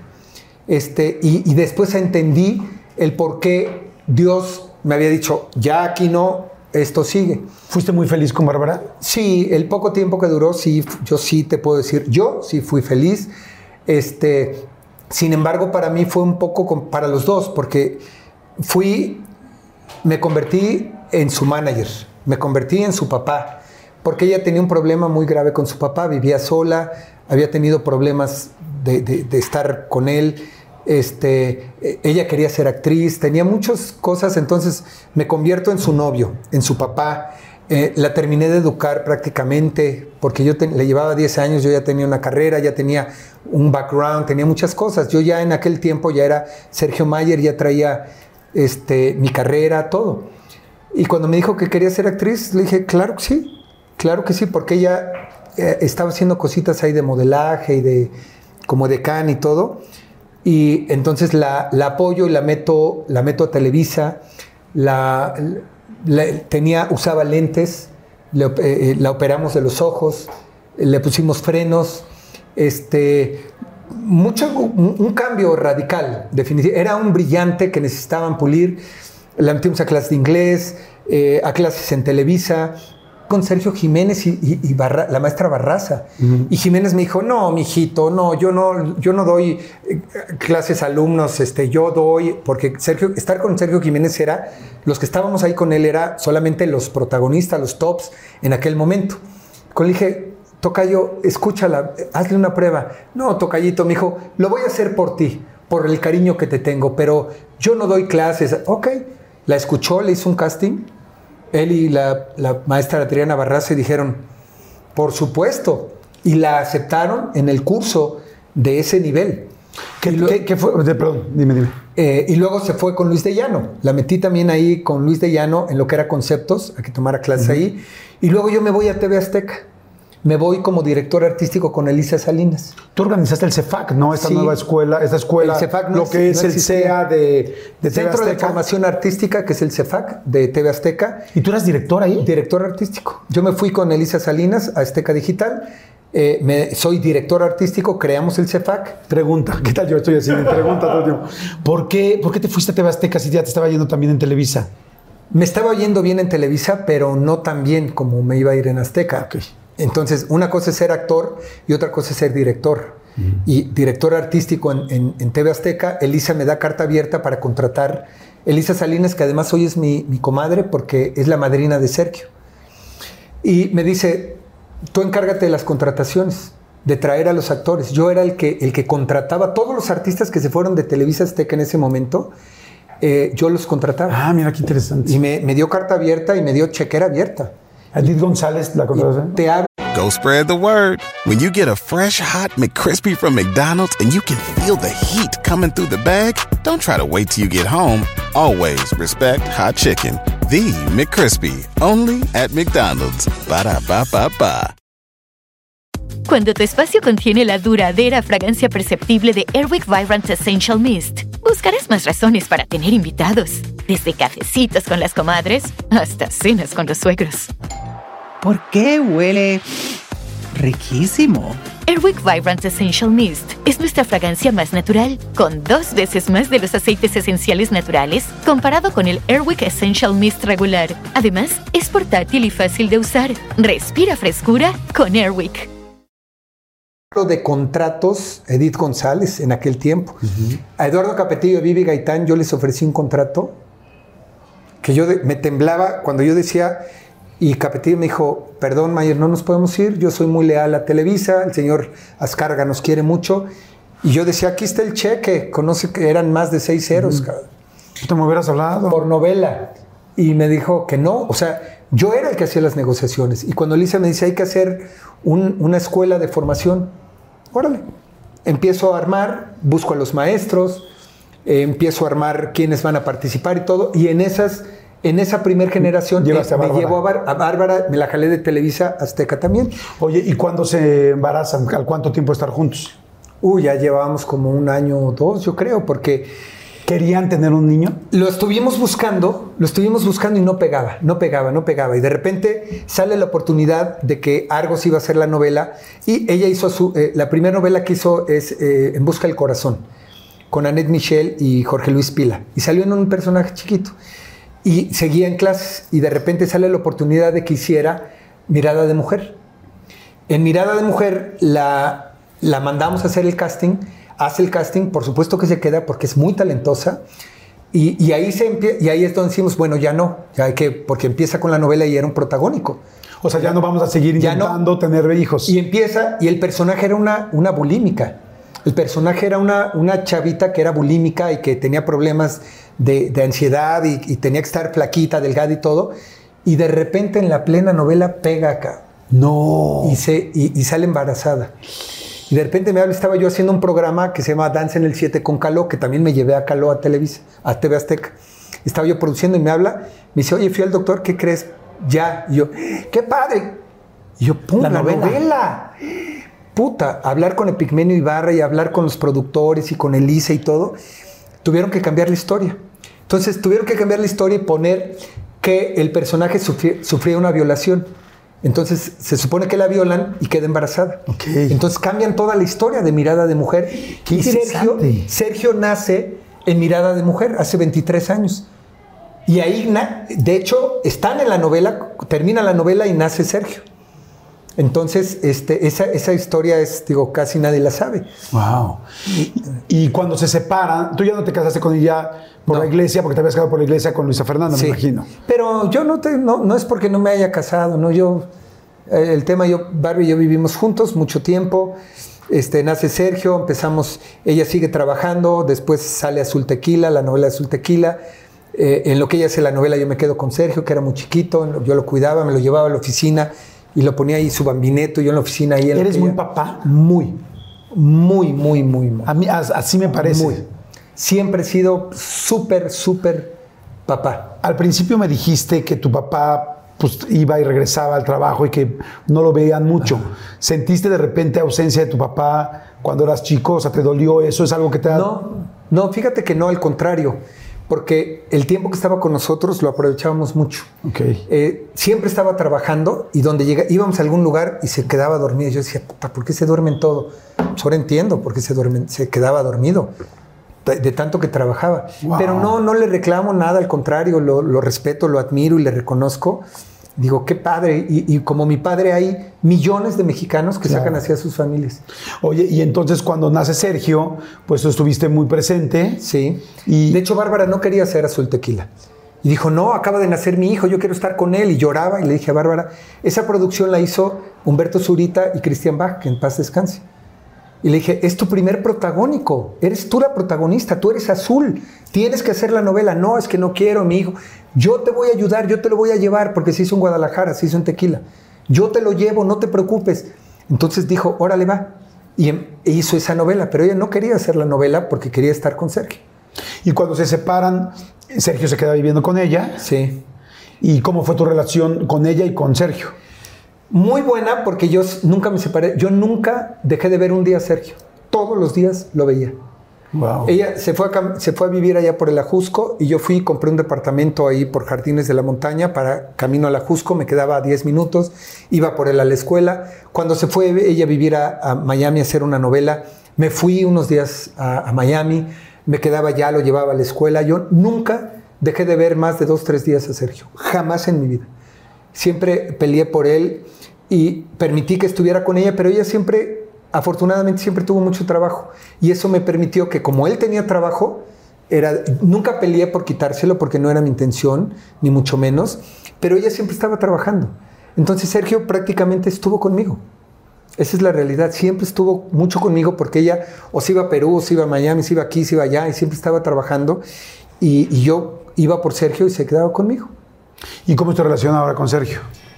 Fíjate que está un poco distanciada. Está un poco distanciada porque él, él es muy, muy libre, es muy, Él ha tomado sus decisiones, lo he respetado mucho, me he mantenido al margen. Yo quería ayudarlo, apoyarlo mucho en su carrera y él tomó la decisión de irse por su... eh, yo soy muy de disciplina por todo lo que te acabo de decir. Vengo de una, de una disciplina de trabajo, de constancia. Si bien no tenía yo los estudios, ni profesionales, ni, ni mucho menos para llegar a donde he llegado, pero la tenacidad y el creer en mí es lo que me ha llevado a donde estoy, porque yo no tuve escuelas, maestros, ni de inglés, ni de canto, ni de baile, ni de actuación, ni de nada. Todo ha sido lírico y todo ha sido de, de esfuerzo y de, de trabajar. Sí, eh, eres licenciado en Administración de Empresas, Soy ¿no? licenciado en Administración de O sea, Empresas. sí acabaste al final la Egresado carrera. de la Universidad Iberoamericana, de una de las mejores universidades de México, y gracias al esfuerzo de mi padre. Y en aquel tiempo era la más cara. Estar en la, en la Ibero en aquel tiempo era la universidad más cara que había en México. Y soy licenciado en Administración, tengo mi título, y eso lo terminé para decirle a mi padre, gracias, y aquí está. Y eso poca gente lo sabe también, que soy, que soy licenciado en Administración de Empresas. Oye, entonces me dice, entonces, bueno, está- no está tan cercana ahorita la relación eh, con Sergio. No. Digo, tuvo toda la situación de, del bebé, de esta niña Natalia, Sí. de la... Ya, ya, ya se Y yo siempre le dije, independientemente que tengas buena o mala relación con su mamá, tu hijo es tu hija. Le dije, y es el ejemplo que yo te di. Le dije, yo, aunque tu mamá y yo no nos separamos, nunca te dejé de ver. Y tienes que luchar por tu hija. Nada más que él tenía 17 años. Sergio, 17 años, entonces le costaba mucho trabajo, estaba muy mal emocionalmente, psicológicamente, andaba en otras ondas. Hoy está muy estable, muy tranquilo, tiene una pareja divina, Arlette, que lleva cinco años viviendo con ella. Y me gusta que, que- Sergio haya salido adelante sin mi apoyo. Él nunca quiso, nunca le gustó mi disciplina. Yo era de levántate, ve al ejercicio, ve aquí, esto. Y estas generaciones son, sin faltarles al respeto, son más, más huevones, son más, más dejados, menos, menos comprometidos, viven más la vida. A nosotros nos educaron de que si no, si no trabajas, al si deber no te- ser. tienes que trabajar para que en un futuro le- llegar a ser. Y hoy los jóvenes viven el momento. Y el ejemplo más claro me llegó y lo entendí cuando Sergio me dijo, me quiero ir a Islandia y me quiero ir a Europa y me quiero ir a, a mi cumpleaños. Hace como cuatro años. Y yo, ah, qué bien, ¿y cómo te vas a ir? Ah, pues ya, ya compré mi boleto y tengo 150 dólares. Y yo, "Ah, te vas a ir con 150 dólares a Europa, ¿qué te pasa? Que... Le dije, ¿cuándo regresas? No sé, después veo de dónde saco para regresar. Dije, ¿cómo te vas a ir así? Sí, porque nosotros no pensamos dije, a ver, así. yo O sea, llevo toda mi vida trabajando para tener un ingreso, para poderme ir a Europa en algún momento con mi mujer. Y tú te quieres ir con 150 dólares. Sí, se fue, mandaba fotos en los lugares más hermosos que puede haber, subía fotos, se hizo, aprendió él a estar solo, a vivir, eh, eh, a trabajar, se ponía a tocar guitarra en la calle. ¿Se? Y de repente a los dos, tres meses dijo, ya voy para allá, regresó. Y dije, wow, qué, qué ejemplo de vida me acaba de dar mi hijo. Yo estoy trabajando toda mi vida para poder Para ir, vivir. para ver cuándo puedo ir. Fíjate la cosa más estúpida. Y ellos, no tengo, pero quiero vivirlo. Ese es el ejemplo de los jóvenes de hoy, que no está mal. Que Sí, nosotros quisiéramos que fueran más comprometidos, porque esa es la educación que tenemos. Pero no quiere decir que sea lo mejor. Entonces yo lo aprendí, aprendí a respetarlo y dije, papito, me acabas de, de dar una lección que ojalá yo cambiara. Yo ya no puedo porque tengo hijos, tengo compromisos. Así como decir, me voy sin trabajar y me voy un mes sin tener dinero y todo. Pues no, hoy tengo responsabilidades. Pero qué padre que los jóvenes de hoy lo puedan hacer sin responsabilidades. Claro. Oye, este, hace rato hablabas de toda la parte de producción y como yo te dije, yo te pues, has producido muchas cosas, pero ¿qué cosa eh, lo de solo para mujeres? ¿Cómo nació la idea? Pues justo lo que te platicaba de cuando nos fuimos a cenar todos los Garibaldi que íbamos con nuestras parejas. Eh, Charlie Que fue la primera vez que viste a Alexis Fue con- la primera vez eh, que, que- que nos reunimos viste los Garibaldi, juntos. que iban de pareja, y te digo que yo iba, ca- cada quien iba con su pareja. Y ahí empezamos a hablar, fue la primera vez, ¿te acuerdas el primer recorte de Televisa de las exclusividades? Ajá. Que fue hace como 15, 17 años. Antes vivías de las exclusividades. Y mucha gente se quedó sin exclusividad. Y estaba de moda la película Full Monty. Acababa de estar de moda. Y empezamos a hablar de eso y de repente Alexis dice, deberíamos de hacer algo así, no sé qué. Y Charlie también empezó a hablar y todos. Pero Alexis lo veía como una obra de teatro, yo lo vi como un espectáculo grande. Y él y entonces empezamos a aportar, yo, yo, yo voy a invitar a tal, yo a tal, yo a este y así. Y todos empezamos a hacer una lluvia de ideas, Charlie, Alexis y yo. Y empezamos a hacer reuniones y Charlie siempre ha sido muy irresponsable, muy huevón. Y nunca llegó, nunca llegaba a las reuniones. Pero él era parte del concepto. Y, y llegó un momento en que le dijimos, güey, gracias. Alexis y yo le dimos seguimiento. Y fíjate, un día me dice Alexis, nos vemos en mi casa. Sí, órale. Llego a su casa, que ya vivía con Luisa Fernanda. Y llego y veo mis lámparas, cabrón. No. Mi cuadro, mi esto, mi, cosas así en la casa, que son las que Mi me vieja. Sí, mi ex vieja. Que son los que nos habían regalado de Navidad muchos amigos y todo. Y fue así de ¡pum! cabrón. Y él, pues eh, ya empezamos a ver las cosas y todo. Pero sí fue así un, un shock medio fuerte. Tienes mucho temple, ¿no? Sí. La gente me decía, mis papás, ¿cómo te puedes llevar con Alexis? ¿Cómo puedes hacer? Le digo, Alexis no tiene nada que ver. Y es un gran concepto y lo vamos a hacer juntos y lo voy a hacer con él. Yo no lo voy a, a dejar fuera y al contrario, vamos a hacerlo juntos. Si no me interesa. Y fue un gran éxito y fue extraordinario y fue uno de los espectáculos de mayor éxito en Latinoamérica, porque fuimos a Latinoamérica, fue un, solo para mujeres, estuvimos en Las Vegas, en Los Ángeles, Nueva York, Chicago, Miami, en los mejores teatros de esos lugares. Eh, entonces Son fue casi un- 10 años, ¿no? Que duró, que duró, sí, sí, duró mucho. Y en aquel tiempo no estaba tan abierto, era como las mujeres llegaban escondidas, las mujeres se, se- llegaban y se tapaban, o sea, era algo prohibido. ¿Cómo era como- convencieron, eh? Porque, porque eran todos estrellas. Estaba William Levy, estaba pues, de ustedes, evidentemente. Había mucha gente. No, fíjate que en el primer ¿Cómo show, los convencieron de, güey, nos vamos a quitar la ropa? pues eso era, el- el- era como, uno, muchos no tenían trabajo y era una opción de trabajo, y otro, era un reto. Otro, el ego del hombre de decir, puta, sí, arriba de un escenario. Nunca, nadie se imaginó el éxito que iba a ser.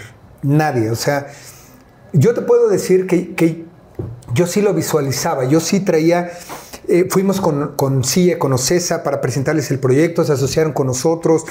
Eh, entonces, eso hizo que creciera el proyecto. Y empezamos, y desde el primer show, que además no sabes cómo sufrimos porque el vestuario no estaba listo. Imagínate, estábamos en el, ya estábamos arrancando el primer show, el, el primer número, el segundo número, y faltaban otros 10 números y no había vestuario de tres más. Y Yo tenía atrás a toda la gente cosiendo para terminar. Yo salía y les decía, ¿qué pasó con la ropa? hija de la chingada?" Y andaba yo con, yo no sé cómo no me dio un infarto. Y yo le, le gritaba a la, a la señora que se había comprometido a entregar la ropa. Y yo decía, bueno, pues si, si no repetimos la ropa y repetimos, yo, No, qué bueno que era stripper, No, que no. era poca ropa. Imagínate que hubiera sido Santa no, Claus. no crees que es poca ropa. No, no era poca ropa, porque sales de, de vaquero y es, sales de vaquero, el- las, tienes que ponerte el sombrero, el chaleco, la, esto, la- las chaparreras, todo, te lo vas a quitar, te quedas sin ropa. Pero tienes que salir con, de policía, es el pantalón de policía, el esto. Y de Pero- policía, no de Poncho Aurelio. Pero fíjate, además, por ejemplo, tú escuchas Everybody y ¿en qué piensas? Es solo para mujeres. Entonces, cuando fue un grupo muy exitoso, este, creo que era de Backstreet Boys. Back- Backstreet Boys. Y tú escuchas Everybody y de inmediato ubicas solo para mujeres. Se hizo tan famoso y tan fuerte el show que, que- que eso es lo que pasó y la verdad fue un gran honor el haber producido un espectáculo mexicano que lo hayamos llevado a lugares tan importantes a nivel internacional. Has estado en cosas muy icónicas, ¿no? Garibaldi y esto, pero también polémicas, ¿no? O sea, no te preguntaba en algún momento como, güey, te vas a quitar la ropa, Sí. no sé, tu suegro de ese Ah, nos momento. criticaban. No, yo no tenía suegro en ese momento. No, era. Nos criticaban, eh, decían que nos iba a ir muy mal, que cómo y que cómo nos íbamos a encuerar, que nos iba a ir esto. Había de todo. Yo siempre donde he estado, lo acabas de decir acertadamente, han sido proyectos polémicos, pero exitosos. Sí. Garibaldi fue polémico, pero mucho éxito. Esto fue exitosísimo. Solo para mujeres fue polemiquísimo, pero exitosísimo. Hasta hubo una vez una, una marcha en Puebla, ¿no? Sí. Que, que las mujeres dijeron, queremos que traigan el show. Nos- no nos dieron el permiso y las mujeres salieron y se manifestaron y cerraron las calles principales en, en Puebla. Y el gobernador tuvo que darnos el permiso para presentarnos. Imagínate, entraban a Cabildo en los estados para darnos el permiso para presentarnos. Monsiváis escribió de solo para mujeres. Imagínate el grado del éxito del fenómeno social, político, eh, y, y- y, este, artístico que fue en ese momento. Y fue una época muy importante, muy bonita para las mujeres porque se, se quitaron el chongo, disfrutaron. Sí, algo que tenían Era todo el derecho de disfrutar. Los hombres, el derecho. los hombres llevábamos años yendo Sí. a strip clubs y yendo. Y era normal. Sí. ¿Y ¿Cómo, por qué una, una mujer cómo mi mujer va a ir a ese show? Entonces se organizaban en, en grupos de mujeres, iban en grupos, se la pasaban bien. Hoy en día, pues es normal. Pero en aquel tiempo logramos romper. Cuando yo hablo de ese, de que fuimos parte de ese movimiento y se burlan, es que no entienden el proceso social que vivimos. Claro. O sea, de verdad los cabildos locales se metían en Cámara de Diputados a decidir si nos iban a dar el permiso de presentarnos o no. ¿Quiénes decidían? Los hombres. No, no se pueden presentar, no les den el permiso. O sea, ¿cómo? ¿Te niegan un permiso para presentarte un espectáculo porque te quitas la ropa? Nos clausuraban. Además no, se, además no se desnudaban, o sea. Al principio no. Ah, ¿sí se desnudaron Ya alguna vez? en algún momento en Nueva York dijimos que va todo, todo va. ¿En serio? Y de repente, ¿listo? Sí, órale. Una, dos, tres, ¡eh! ¿Sí? Sí, lo hicimos en Nueva York una vez. ¿Solo una vez? Sí. Ah, bueno, pero no, no, Solo o sea, una- Sí. fue- no, no era un no era el general, ¿no? Sí nos quedamos desnudos de espaldas. Ajá. Y te veían de espaldas. Este, te Pero veían- igual que en una obra de teatro, Sí, o sea. Pero de frente, era, te quedabas parado así tapado. Y, y ¿qué va? Va, una, dos, tres, pum, pau. O sea, fue un segundo. Y, y como había truenos, rayos, apagones y todo, la que vio, vio. Y, la que, y no había tanto celular, no había tanto nada. ¿Nunca les tomaron una foto desnudos a todos? O sea, que saliera, que Pues fuera nunca pública. la vimos, nunca la vimos. Oye, y es, es la época donde más marcado has estado así. Sí, sí, no, no, no. Estaba yo impresionado. Era, no, no, no. Muy, muy, trabajé muchísimo. Y algunos, digo, no, no quiero nombres, evidentemente, pero algunos se inyectaban cosas o algo para estar super mameis o no. Pues mira, tanto como inyectar, no, pero sí te metes proteínas, cosas. Cada quien lleva sus dietas, cada quien llevaba sus. Y hay unos que se ponían hormona, otros se podían poner Winstrol o de diferentes cosas, porque en aquel tiempo eran también de moda, lo usaban también los atletas y todo, era parte del, del proceso. Oye, y nunca hubo, porque las mujeres se volvían locas, yo me acuerdo, además me acuerdo que el día de la inauguración fue una muy buena idea, de que los hombres, si alguien, un hombre quería ir, tenía que ir vestido de mujer, que fue padrísimo todo, toda la producción que El había alrededor, el fue muy concepto, bueno. pero, y nunca había chavas que se quedaban con ganas así de, güey, por favor, díganme cuánto. Ah, cuánto sí, cuesta?" sí, sí, sí, había, siempre se quedaba. Fíjate, te voy a confesar algo. Cuando se iban, había un olor a sexo dentro de la sala, en el lugar muy fuerte. Qué interesante, nunca lo Tener hubiera ahí pensado. cua- cuatro mil, cinco mil mujeres gritando por ti y gritando y como locas y estar viendo cuerpos y esto. Y, o sea, era, era, un, era un, un tema muy fuerte. Sí, claro, por supuesto. Qué interesante. Pero nosotros, dentro de las reglas, yo siempre les dije, arriba del escenario son los más sexys y los más eróticos. Abajo del escenario eres un güey normal. No se lo crean. No se lo crean porque se van a desubicar. Y muchos se desubican. Pero, por ejemplo, imagínate para mí, yo a los 15, 17 años, yo veía a menudo a René, a Charlie, a ellos los veía así como... Yo quería ser así, cabrón. Yo quería ser parte de un grupo como ellos. Yo los veía en el Estadio Azteca. Adiós, René, René, de yo ti no- me estar. Yo decía, wow, cabrón. y te imaginas de repente contratarlos y que, que dos menudo hayan sido parte de mi show. René y Charlie. Digo, René y yo. Bienvenido, René. Sí. Ahora. Yo me acordaba de ti, bienvenido. Entonces, fueron parte de, mi- de decir, wow, cabrón, ahora trabajan para mí. Estos ídolos de los ochentas, hoy trabajan para mí. Eh, Jorge Salinas, o sea, grandes artistas que, que pasaron ahí eh, dentro de este espectáculo. Y muchos de ellos crecieron a partir de solo Latin Lover nació. Lo conocían como Latin Lover luchador. Pero la carrera de Latin Lover como, como como bailarín, como conductor, como, como actor, como todo, nacen solo para mujeres. La vida de Latin Lover es a partir Poncho de Nigris. A partir de ahí, Poncho de Nigris también se destapa y se va. O sea, muchos de ellos nacieron o, sus carreras, lo dijo eh, este, eh, ay, ¿cómo se llama este? El peloncito, el pelón, Saleta, Valeta, ay, Landeta, ay, puta, Manuel. Landeta. Manuel Landeta. Él lo ha dicho, mi carrera es una antes y después de, de Solo para Mujeres. Wow. Él lo ha dicho que tiene una carrera impresionante de obras de teatro, de todo. Él lo dijo, lo mejor que me ha pasado en la vida fue Solo Es para el mejor Mujeres". negocio que han hecho Alexis y tú. Bueno, no sé si Alexis, Sí. pero es el mejor negocio que han hecho. el mejor negocio que hemos hecho. Nos fue estupendamente bien. Este, y yo le tengo mucho cariño, respeto a Alexis, es mi amigo, mi hermano. Pero fíjate qué padre, fíjense cómo la vida da vueltas, ¿no? Había tenido el problema de pareja Alexis este, y Sergio y el asunto de, de la- de- de- su mujer. Y, y de repente dices, güey, no fue tu culpa, Si vamos fuera para yo adelante, rencoroso. voy a hacerlo leal, tal. Hicieron la mejor combinación y la mejor ¿Y qué sociedad. hubiera pasado si hubiera dicho no? Con Alexis no, porque él me. Igual ya no hubieran hecho nada. No hecho la nada. claro. Y hoy es de mis mejores amigos y de verdad lo quiero y lo respeto mucho. Oye, me sorprendí muchísimo lo del olor a sexo. Pero nunca les llamaron y les dijeron como, oye, dice No, sí la señora decían a la hora de millonaria las firmas. que, que, que cuánto. Tanto así no, pero por ejemplo a la hora de estar firmando, nos quedábamos cuatro o cinco horas firmando autógrafos y tomándonos fotos.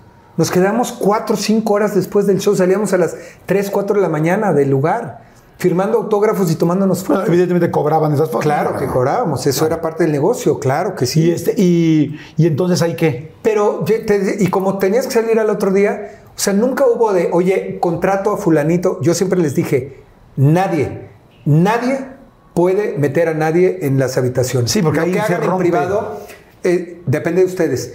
Pero tienen prohibido, uno por seguridad, otro por el- la imagen del show, otro porque, porque no quiero que vayan a meter una menor de edad. Yo siempre, Alex y yo fuimos muy cuidadosos. Sí, es Y que tenían- estaban en una rayita muy que delicada. se pasaba de listo, se- lo castigábamos y no bailaba, no, no iba a la gira. Nunca, era de, no, señores, esto no es, no es para, este, el show no es para que agarren mujeres. El show es un trabajo y no se lo crean y no pierdan el concepto porque, y muchos de ellos lo perdieron, se desubicaban y decían, yo meto gente, yo hago, yo logro, yo soy sexy. Y hubo muchas traiciones. Yo tuve muchas traiciones que ponían su show y se armaban, que armaban su show y, y no nos avisaban y se vendían por fuera para ir trabajando. Y esa es la realidad. Oye, fue fuertísimo, fuertísimo lo de Edgar Ponce. Sí. Eh, digo, para la gente que no sabe, les pongo un contexto muy rápido. Eh, este show duró tanto tiempo que hacían entradas, videos, tal, y en algún momento grabaron con Reforma, sí, No, en Insurgentes. Periférico. En periférico, perdón. Periférico. U- eh, una entrada, estaban grabando algo, todos en motos, pues en el rollo de sexys, de muy machos, muy, muy varoniles, y venían todos en moto, y de repente una persona en el coche venía atrás y los arrolló, pero los arrolló de que si no han visto el video, digo, no, no, tampoco se trata como que vayan a ver un momento tan complicado, pero lo que voy es, fue No, el algo video tremendo, circuló. es algo de las cosas más fuertes que he visto en mi vida. Es, es- fue de lo más fuerte. Y, y te voy a decir algo. En esa época no había celulares tampoco. No había cámaras. Yo tenía seis cámaras grabando. Seis cámaras. Estamos grabando la entrada del programa de Omar Chaparro. Ah. Que producía Memo del Bosque. No manches. No manches. Sí, no manches. Entonces tenía, fuimos a grabar la entrada donde íbamos en el periférico, todos manejando y de repente se supone que íbamos en periférico y Omar Chaparro decía, ¿cómo van? Solo para mujeres, oigan, aquí Pero los Omar no estaba esperando". ahí. No, Omar no, Omar estaba en el estudio. Ajá. La idea era que llegar, eso se iba a grabar un día antes y ese día, el día del programa íbamos a llegar en las motos como si viniéramos en vivo, de miren, ya vienen ahí solo para mujeres, ya los vimos, en unos minutos llegarán aquí. Esa era la idea. Y estábamos grabando eso, no necesitas permiso para eso. Íbamos sobre periférico, bien, todo bien. Mi coche iba atrás con el chofer, nos iba cuidando. Pero la moto de Poncho de Nigris, al entrar ahí por Perisur, se atora y mi coche con mi chofer se para a auxiliarlo. Entonces todos seguimos circulando y yo vengo hablando con la camioneta aquí al lado y le vengo diciendo, oye, ¿quién falta? No sé qué. Y todavía le pregunto, ¿y Edgar Pon? Traía yo cámara aquí, aquí, aquí. Traía yo como seis cámaras grabando. Entonces tenemos grabado todo. Y de repente pregunto, oye, ¿dónde está Edgar? Dígale que se pase para adelante. Yo no sé por qué pregunté por Edgar. Dígale que se pase para adelante y de repente escucho como una explosión, ¡pau! ¡pum! pum! Y veo chispas aquí como una explosión. Cuando golpea la moto de Edgar, sale disparada y pega contra la camioneta que venía aquí enfrente. Y yo no entendía, yo volteo y veo como en las películas en cámara lenta, como cuando se viene destruyendo el mundo. Veía yo motos, cuerpos, chispas, lumbre. Yo no entendía y volteaba por un lado, volteaba para otro, pero no sabía. Yo creí que alguien se había caído y los demás se tropezaron. No entendía, pero se oían unos impactos tan fuertes. Y Luis Pascasio Muguerza, que es quien lo atropelló y quien mató a Edgar Ponce, este, fue, fue premeditado y fue directo, porque la cámara muestra cómo él viene, porque es una recta ahí en Perisur hacia atrás, son como dos kilómetros de línea recta y se ve cómo él viene directo y se ve la- las luces, cómo nos enfila, acelera y nos quiere pasar y seguirse.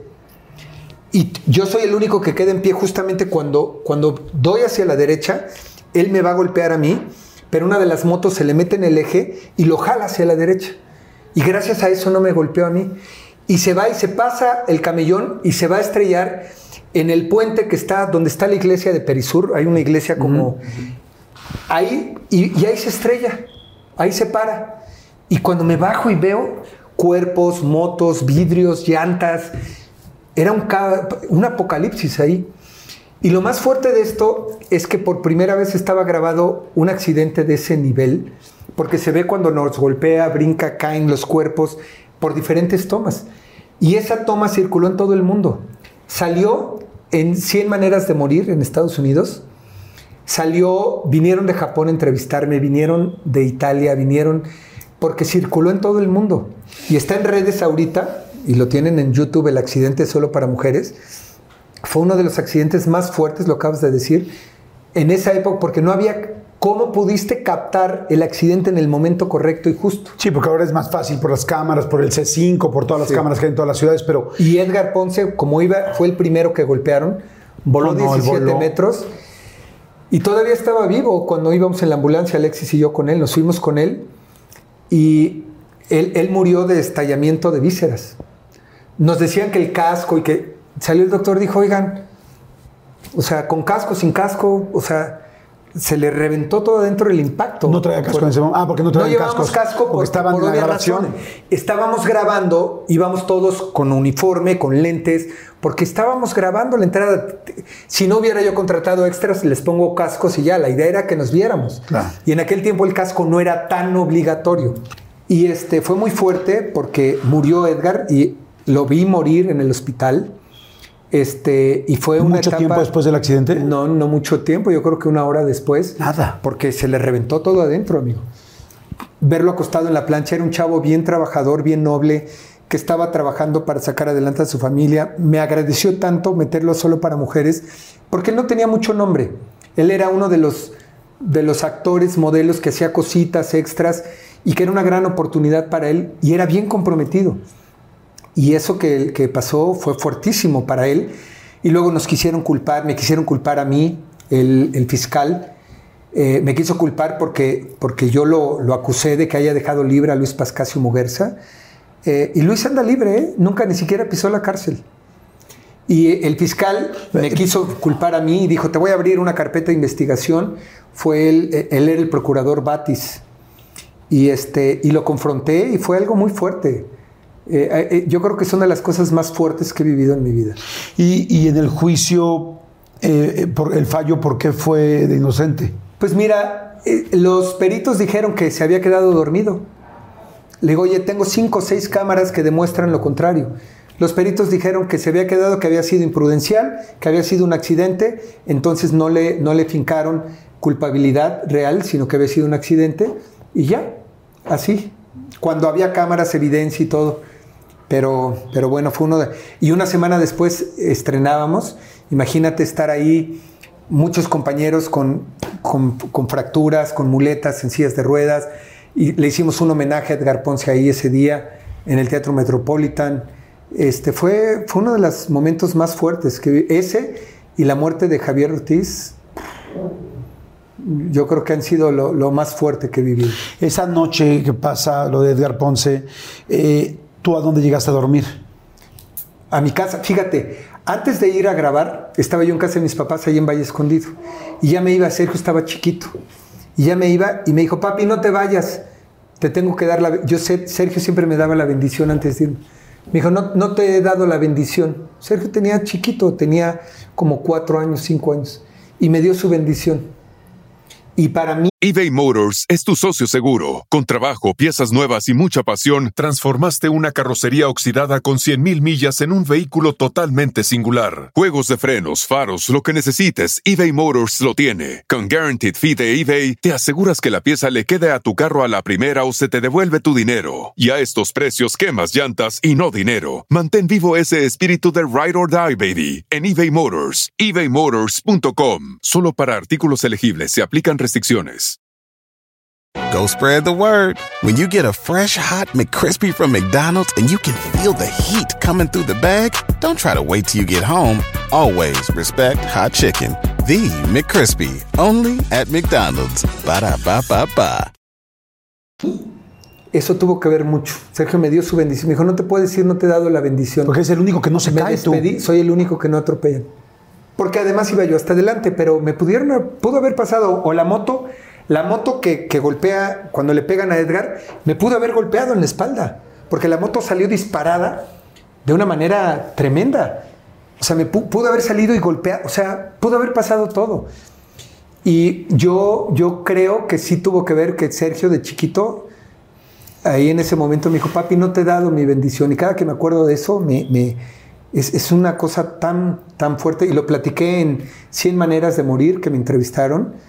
Y lo dije de esa bendición que me dio mi hijo. Y yo creo que eso fue lo que, lo que me mantuvo también, o me pudo haber salvado la vida. Porque pude haber ido atrás, adelante, no sabes. ¿Y lo de Javier? Lo de Javier, pues, estaba en plena pandemia y de repente me hablan una persona y me dice, oye, hablo para darte la noticia de que Javier acaba de morir. Dije, ¿cómo? ¿Estaba mal? O sea, luego, luego hilas la pandemia.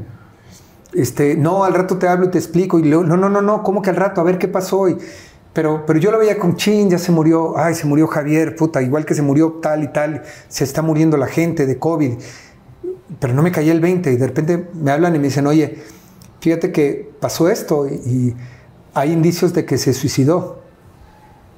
Yo, ¿qué? ¿Cómo? O sea, ¿cómo? ¿Estaba enfermo? ¿Qué pasa? No, y está aquí, está eh, eh, su cuerpo está ahí, sus hermanos no están, nadie sabe. Imagínate, a mí me tocó decirle a todos los Garibaldi, a cada uno de ellos hablarles y decirles, oye, este, fue, fue muy fuerte, muy...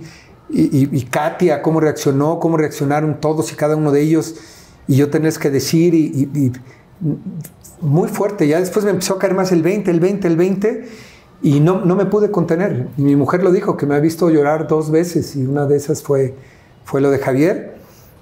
Y luego tuve que ir a, a Guadalajara a apoyar a su exmujer, a reconocer el cuerpo y ayudar a que lo sacara. No lo dejaban, el cuerpo no permitían que saliera.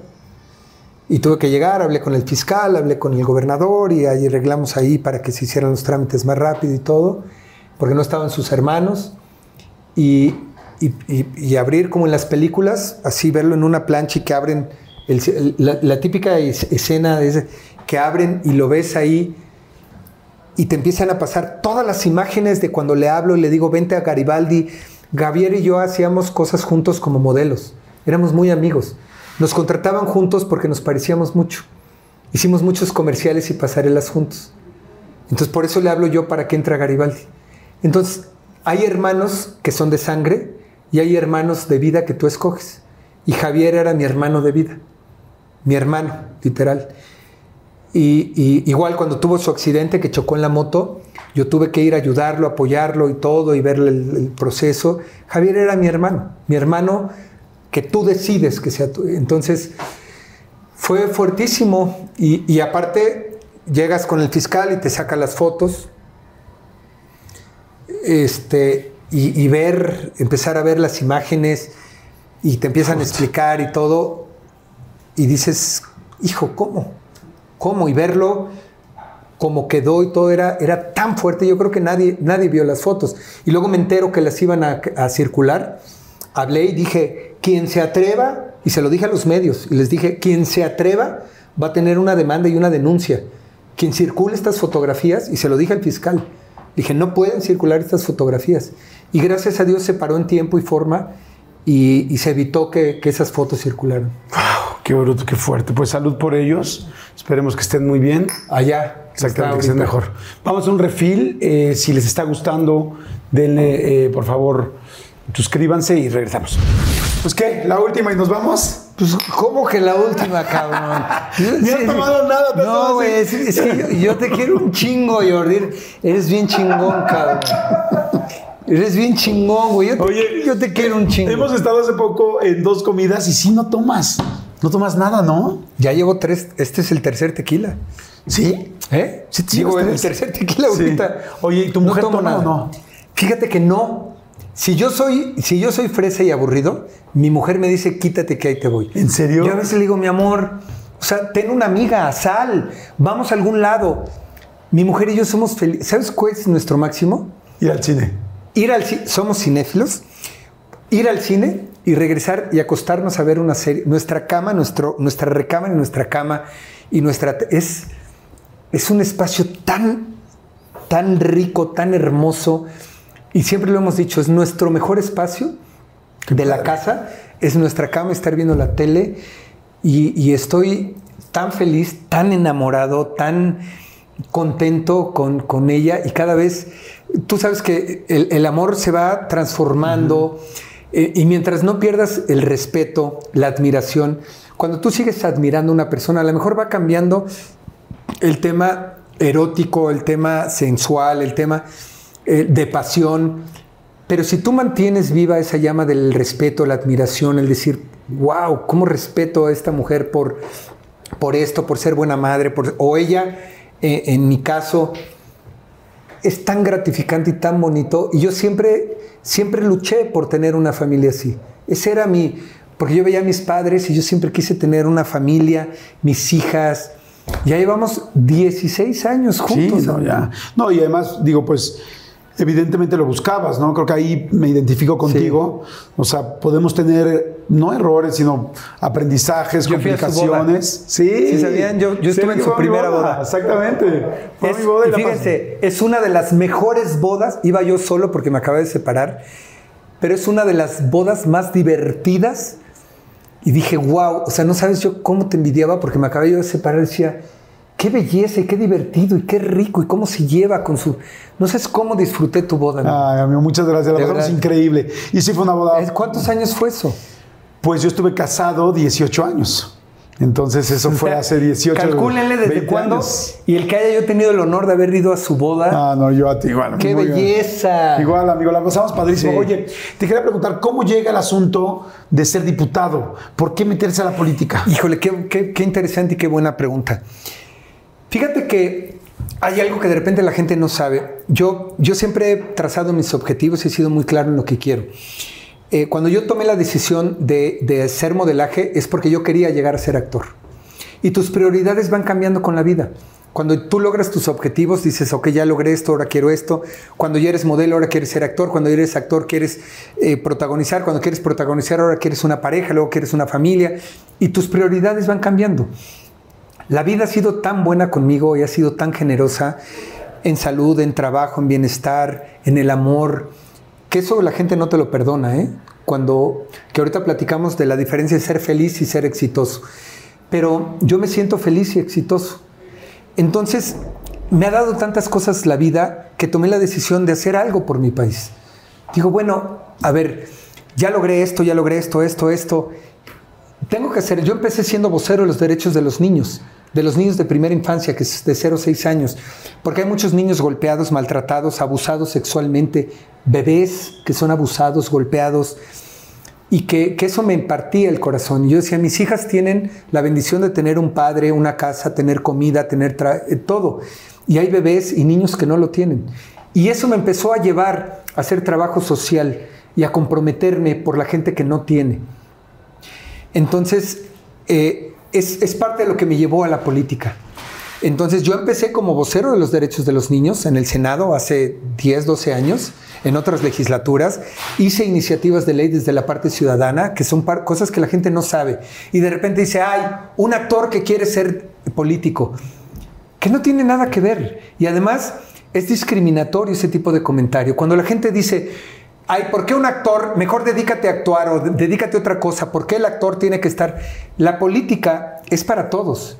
Y un representante popular, como es en el Congreso, un diputado, es representante popular, representas a una comunidad que te da el voto. Entonces, eso es importante y hay que entenderlo. Los actores no debemos de permitir que la gente nos discrimine y nos criminalice, porque hasta te criminalizan y te, te, descalifican porque eres actor, entonces no puedes participar en política. Porque dicen que los actores son tontos, son estúpidos, son pendejos, no pueden opinar, dedíquense. Yo no sé si otros diputados, actores o cantantes han hecho bueno o mal papel. Yo hablo por mi trabajo. Y para mí el compromiso de hacer por México, por mi país, por los mexicanos, por los niños, por las niñas de mi país, es, es real. Y quien lo quiera creer, qué bueno, y quien no lo crea, no me interesa. O sea, entonces no te llamaron ellos, sino No, tú no, los no, buscaste. no, no, no, no, no, no, ojo. Porque luego como ay, que yo vi que de repente muchos partidos estaban buscando gente, que también se vale, a mí, a mí nunca, nunca me hablaron por, por ser popular. ¿Por qué? Porque hay gente que es más popular que yo, que tiene más seguidores que yo. O sea, al contrario, tampoco fue un tema de ocurrencia de me voy a meter a la política para ver si puedo tener trabajo. Tú lo dijiste hace rato y te lo agradezco. Gracias a Dios siempre he tenido muchos fracasos, pero he tenido muchos éxitos. Y yo vivo de mi trabajo, yo no vivo de la política. Esa es una gran diferencia. Yo no vivo del erario público.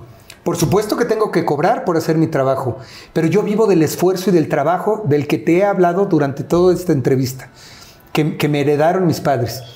Yo no tengo absolutamente nada, nada que me haya dado mi suegro, más que cariño y amor, y eso se lo voy a respetar y se lo voy a agradecer siempre.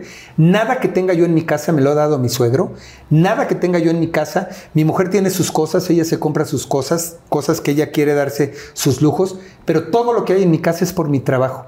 Y mucha gente dice que yo di verguetazo y que yo y que el Camil y que...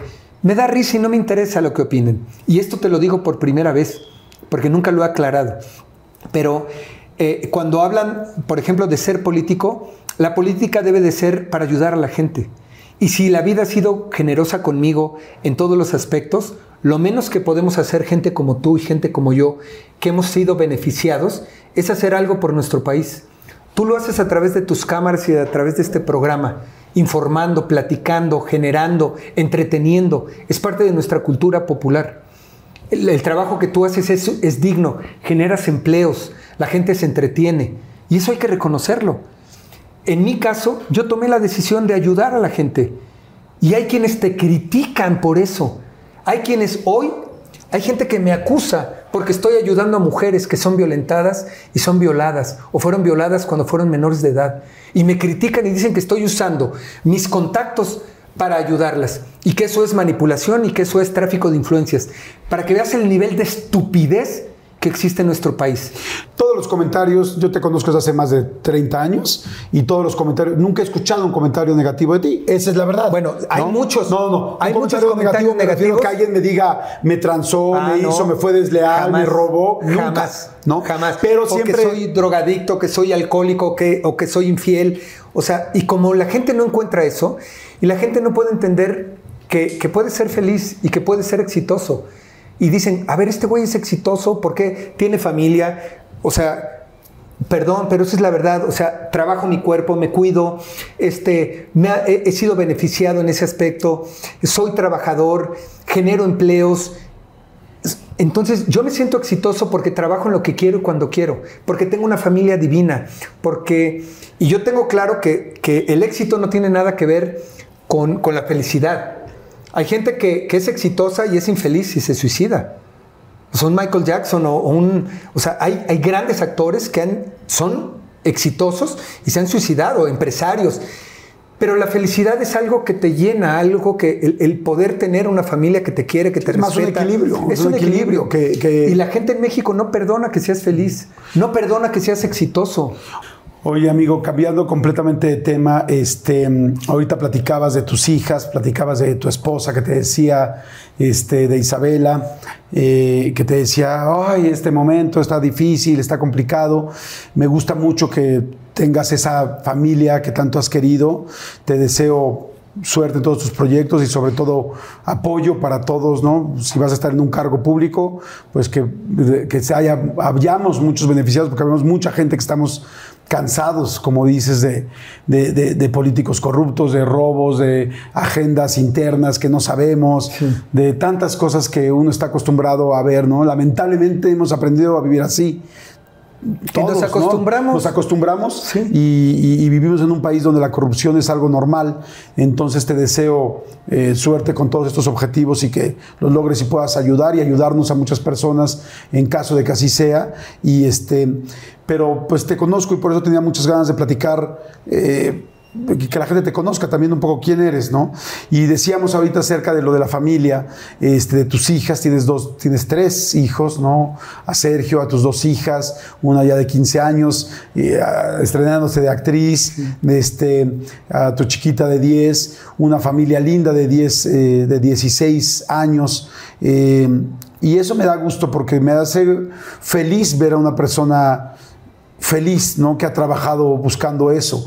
Ahora que, que tiene estos diseños eBay Motors es tu socio seguro. Con trabajo, piezas nuevas y mucha pasión, transformaste una carrocería oxidada con 100.000 millas en un vehículo totalmente singular. Juegos de frenos, faros, lo que necesites, eBay Motors lo tiene. Con Guaranteed Fee de eBay, te aseguras que la pieza le quede a tu carro a la primera o se te devuelve tu dinero. Y a estos precios, quemas llantas y no dinero. Mantén vivo ese espíritu de Ride or Die, baby, en eBay Motors. ebaymotors.com. Solo para artículos elegibles se aplican restricciones. Go spread the word. When you get a fresh hot McCrispy from McDonald's and you can feel the heat coming through the bag, don't try to wait till you get home. Always respect hot chicken. The McCrispy, only at McDonald's. Ba da ba ba ba. ¿Cómo es tu relación? ¿Cómo es tu relación con Isabela? Fíjate que es, es una relación, tenemos una empatía y ya nos conocemos tanto, eh, nos llevamos tan bien, nos acabamos de ir de viaje hace unos días, eh, nos entendemos tanto, nos tenemos tanto cariño, tanto respeto y sobre todo, hace rato te lo dije, admiración. No sé, es cómo la respeto, la admiro, porque es una mujer eh, tan linda, tan cariñosa, tan noble, este, y la ven toda glamurosa y todo, pero es la más sencilla y la más hermosa. Y, y que ella también constantemente me está diciendo que me respeta y me admira y me dice cosas tan lindas, eso hace que, que vaya creciendo esta, esta relación y que hem- hemos pasado cosas difíciles, complicadas, como todas las parejas, pero hoy en día es, es tan rica la relación por ver a nuestros hijos viajar, estar juntos. Te repito que nos vamos juntos caminando al cine y regresamos, platicamos los temas. Este, que me siento tan honrado de tener una mujer tan hermosa, tan cariñosa. Y, y ha sido tema incluso, digo, y, no me lo preguntaste, pero el tema de la serie incluso, donde se han, eh, he tenido haters y burlas y críticas con respecto a eso de la serie de, de- Luis Miguel, y que me han preguntado en redes si se burlan de cómo se atrevió ella a escoger a Sergio Mayer en lugar de, de- de- de a- a este cantante. Y la respuesta se da sola. La respuesta se da sola. Y eso es lo que la gente no, no comprende y no entiende. Dice, híjole, no tengo que explicar por qué me escogió a mí. O sea, y, y además no es, fue en otro tiempo, en otro momento, no es que haya dicho A o B, Ah, no, mucho menos, no. no. tiene nada que ver. Pero la gente no ubica, pero no entiende. Dice, ¿cómo? Si tenía esto y ahora... Y creen que... Y se responde sola, se responde sola. Y te puedo decir que me siento contento de ser una persona honorable, de que la verdad me asiste, de que siempre he dado la cara, de que soy trabajador, de que soy un ser humano que comete errores cada rato, ¿eh? Cometo muchos errores, como tú, como él, como todos, cometo muchos errores. Pero la diferencia es que a mí no me da miedo cometer los errores, porque los errores me han enseñado a ser mejor persona. Fíjate cuando, mm, que, que cuando hablabas de, este, de la relación, o hace rato mencionabas, ¿no? Que si habías dado un braguetazo por estar con la familia Camilo. por Fíjate que yo en lo personal, yo jamás en la vida pensaría eso. O sea, yo que te conozco, sinceramente, y no es porque esté quedando bien Porque con la tú me gente. conoces desde hace nada, o sea, mucho. pero nunca ni por aquí me pasó, o sea, jamás en la vida.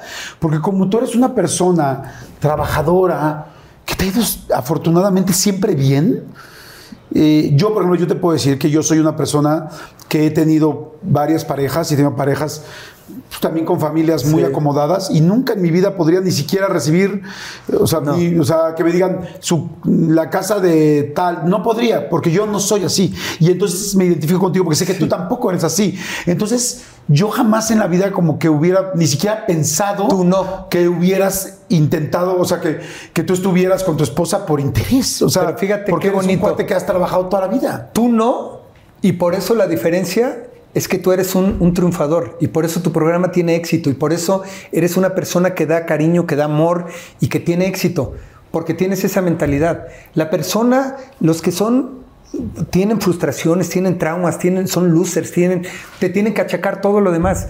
Y fíjate, hace rato te lo dije, yo no tengo una, una pluma en mi casa que me haya regalado mi suegro. Y hay, hay quienes dicen que yo estoy en la política por mi suegro. Fíjate la falta de visión. Mi suegro siempre fue priista, 100% priista. Y yo estoy en Morena. Claro. ¿Tú crees que mi suegro iba a hacer algo por apoyarme? Yo a mi suegro en algún momento le dije que me encantaría entrar a la política. Y te digo algo, y, y eso nunca lo había dicho, mi suegro nunca movió un dedo para apoyarme para que yo estuviera en la política. Y lo digo aquí, en paz descanse, lo amo y hoy se lo agradezco. Porque yo sé que el- el- estoy donde estoy gracias a mi esfuerzo, a mi trabajo y a mi dedicación. Pero además yo creo que también él sabía cómo eres. o sea, Sí, digo, cualquier claro. persona que está cerca de ti, 16 años con su Claro. hija, sabe quién eres y sabe de qué madera estás hecho y sabe... Y nunca, él que- siempre fue. Él, y fíjate, mi, mi suegro ayudó a mucha gente en la política: senadores, gobernadores, diputados, gobernadores y presidentes. Mi suegro ayudó a mucha gente y, lo saben, especialmente en el PRI. Y el, simple hecho, el que yo te diga que qué bueno que mi suegro nunca me apo- Si dices, claro, está aquí, está. Nunca, nunca. Siempre me vio con un cariño, con un amor, siempre fue respetuoso. Y eso, eso me hace sentir, y a mi mujer la hace sentir todavía más orgullosa de saber que no necesité del apoyo de mi suegro, ni económico, ni político, para llegar a donde estoy. Pues porque además cuando tú llegaste ya con su hija, pues tú tenías una carrera y una, Claro. un rollo empresarial muy armado y unos valores que, pues evidente, mira, yo creo que una persona, eh, cualquier persona, cualquier familia, no importa si, eh, si eres eh, un magnate en este país o en muchas partes del mundo, o eres una persona sencilla, lo más valioso que tenemos, yo tengo una hija, lo más valioso que tenemos son nuestras hijas, tú tienes dos. Así. Y, y lo que más te importa es quién está con tus hijas. Entonces yo creo que él... ¿Y a quién decides como padre o como Claro, madre? Lamentablemente tú no lo puedes decidir, pero sí te preocupa mucho con quién va a estar tu hija. Y yo creo que él, este, pues estuvo muy feliz de tener un yerno como tú y, y- y de que fueras tú el papá de sus nietas. si supieras de verdad esa- eh, Y, después de esto yo creo que siempre fue así, ¿no? Y por eso también él te impulsó porque no necesitaba... Hay gente a la que no necesitas ayudar, hay gente que a la que ayudas. Yo creo que a ti hasta complicado hubiera sido si te hubiera tratado de ayudar porque, Sí, porque sí. no son así. Es más, es más, no solamente mi suegro en algún momento me dijo, esto no lo puedes hacer. Y te voy a platicar, esto, esto nunca lo he dicho y nadie lo sabe. La película de la dictadura perfecta donde salgo como presidente, Ajá. eh, cuando yo le platiqué a él me dijo, no la puedes hacer, no la debes hacer, porque esto lo hacen para perjudicar a, a Enrique Peña Nieto y lo hacen para perjudicarme a mí, porque yo tengo una relación con él y todo. Y le dije, a ver, no tiene nada que ver contigo, este, a mí me están invitando, esto es una decisión que yo voy a tomar, la comparto contigo, pero yo voy a tomar la decisión. Y fue un problema familiar muy fuerte, porque por primera vez, o sea, ¿cómo le estaban diciendo a Jaime Camil, gracias por tu opinión, pero yo tomo la decisión? En, paz descanse, no sé cómo lo amé y cómo lo amo y cómo lo extraño. Pero él me dijo, no puedes hacer la película porque yo, yo, mi-". le dije, esto no gira alrededor tuyo. Esta decisión la voy a tomar. Y mi mujer un día me habló por teléfono llorando y me dijo, acabo de hablar con mi papá, por favor, no lo confrontes. Llorando me pidió que no hiciera la película. Me dijo, te pido, por favor, no confrontes a mi papá y si te dice que no la hagas, él sabe, no la hagas. Y ese es un punto de rompimiento donde le dije a mi mujer, o estás con tu papá o estás conmigo. Le dije, la decisión la voy a tomar yo y yo ya decidí que la voy a hacer. Le dije, así que tomas la decisión si sigues tomando decisiones con tu papá o tomas la decisión conmigo. Así de fuerte. Y para la familia fue así como, ¿Cómo? O sea, ¿cómo se atreve? Mi, suegro era paternal, él era el patriarca y él decide, decidía la familia, qué hacían, cómo, todo, él yo apoyo, yo no... Y que yo haya ido con el secretario de Gobernación a decirle, aquí está el guion, quiero hacer esta película y quiero que me digas qué opinas de ella. Eh, el, el secretario de Gobernación en aquel momento era Rosario Chong y le dije, como amigo, quiero que me des tu consejo. Y como secretario de Gobernación, que quiero que me des tu opinión. La revisó y me dijo, y además le dije, mi suegro dice que no la haga porque es muy amigo de- del presidente. Y el secretario la revisó, lo, lo vio y me dijo, adelante, no hay ningún problema y creo que la, la debes de hacer, si no la haces tú, la va a hacer alguien. Y yo tomé la decisión y le dije a mi suegro, la voy a hacer. Y fue una confrontación tan fuerte familiar que eso marcó un parteaguas donde me gané el respeto de mi suegro y a partir de ahí nos hicimos tan amigos y tan cercanos el hecho de que yo haya dicho en mi carrera y en mi vida, si yo hubiera dependido económicamente de él, políticamente de él, y él me dice, no la haces, sí señor, gracias a Dios, no dependía de él ni económicamente ni políticamente, y le dije, sí la hago y yo decido. Así e- era lo que te iba a decir. Eso lo puede hacer una persona que evidentemente no le estás debiendo nada. O sea, que, que tú, has, que tú has hecho tus cosas por ti. ¿no? Exactamente. Y yo creo, digo, yo tuve el gusto de conocerlo, no, evidentemente no, no- no fuimos tan cercanos, pero, pero sí sé que ahí se gana el respeto de alguien, porque tú quieres a tu hija con alguien que la puede sacar adelante cuando él no esté. Y ese momento ya es. Así ese es. momento ya está. Entonces esa decisión que tú le dijiste a tu mujer de o estás con él o estás conmigo, todo mundo amamos a nuestros papás, pero nuestras parejas y nuestros hijos son nuestras nuevas familias. Y tú tienes que ir buscando por tu nueva familia porque la ley de la vida, lamentablemente, va a ir quitando a las familias anteriores para las nuevas. A partir de ahí, amigo, la familia y mi suegro, no sabes cómo cambió el trato con ellos, cómo me respetaron, cómo... Eso, eso fue un parteaguas importante en mi vida personal y en mi vida política. Y ahora que me, me- regreso un segundito a lo, a lo de la serie de, de Luis Miguel, este, y, y te quería preguntar primero, ¿vieron la serie ustedes? ¿Vieron? Tú habías platicado con Isabela, eh, perdón por cambiar de tema Sí, sí, así, sí, pero estamos a punto de terminar y hay varios temas que quería to- tocar. Este, eh, tú evidentemente habías platicado con tu mujer, me imagino que gran parte de la relación con Luis Miguel, ¿no? ¿Yo había qué? Platicado con ella Sí, en su sí, noviazgo, evidentemente. como sí. todos platicamos Claro. de nuestros exnovios, ¿no? Sí, por supuesto que sí. Y Yo sé de la importancia eh, de, esa relación y siempre lo supe y, yo siempre lo tuve muy claro. Incluso cuando supimos que iba a salir la serie, ella eh, comentó, eh, le hablaron mucho para decirle, oye, queremos. Y dijo, no, no voy a dar un punto de vista, no voy a dar una entrevista. Tampoco les dio a los escritores ningún tema.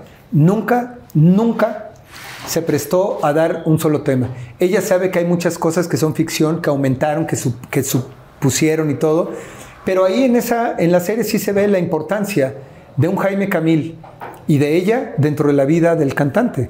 Eso es evidente. Claro. Y, y de la separación que tuvieron precisamente por lo mismo, porque mi suegro siempre ayudó a toda la gente y siempre fue una persona humana, siempre fue una persona que quería ayudar a todo el mundo y eso es algo que, que- que es algo tan bonito de, de Jaime y, y- y siempre se lo cuidé y se lo respité y eso es algo que yo siempre he querido seguir su ejemplo, de ayudar a la gente a través de la política, económicamente, como sea.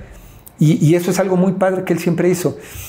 Y el tema de la serie nunca, nunca, digo, platicamos y ella dijo, ojalá salga lo más cercano y fueron muy cuidadosos y respetuosos, pero ella nunca, siempre se mantuvo al margen y nunca la vimos porque no nos interesa ni además, caer. por obvias razones, o sea, es como obvio. para que... eh, Además, yo, por ejemplo, ahorita que tú mencionas que si alguna persona comenta que si por qué te quedaste con tal o con tal, pues a mí me parece como fuera completamente el ¿Qué lugar, tal? porque ni son las mismas épocas, ni son tal, ni tienes un A y un B para elegir. Al contrario, yo respeto a ambos, respeto muchísimo a Miki, te respeto muchísimo a ti porque te conozco este, desde hace muchos años y este y pues yo creo que más bien es al contrario, es una relación que en su momento fue muy muy importante y por supuesto hoy Pero fíjate, de todas esas relaciones de las que acabas de mencionar que él tuvo, y creo porque me dijeron que él lo mencionó, digo, qué bonito que él haya Claro. dicho que fue la más importante en su vida realmente. Pues qué, qué bonito, porque tuvo muchas aventuras. aventuras, pero realmente el que él se exprese y hable bonito de una persona que no es muy común, este, pues está bien. Y me han preguntado de él y digo, lo único que les puedo decir es que uno de los mejores cantantes y de las mejores voces Claro. que ha tenido México y merece todo mi respeto y admiración como cantante.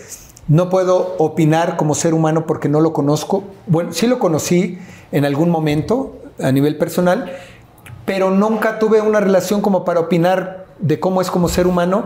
Eso opinarán sus hijos, su sus mujeres, su todo. Y no tengo nada que opinar de él más que como cantante y como artista.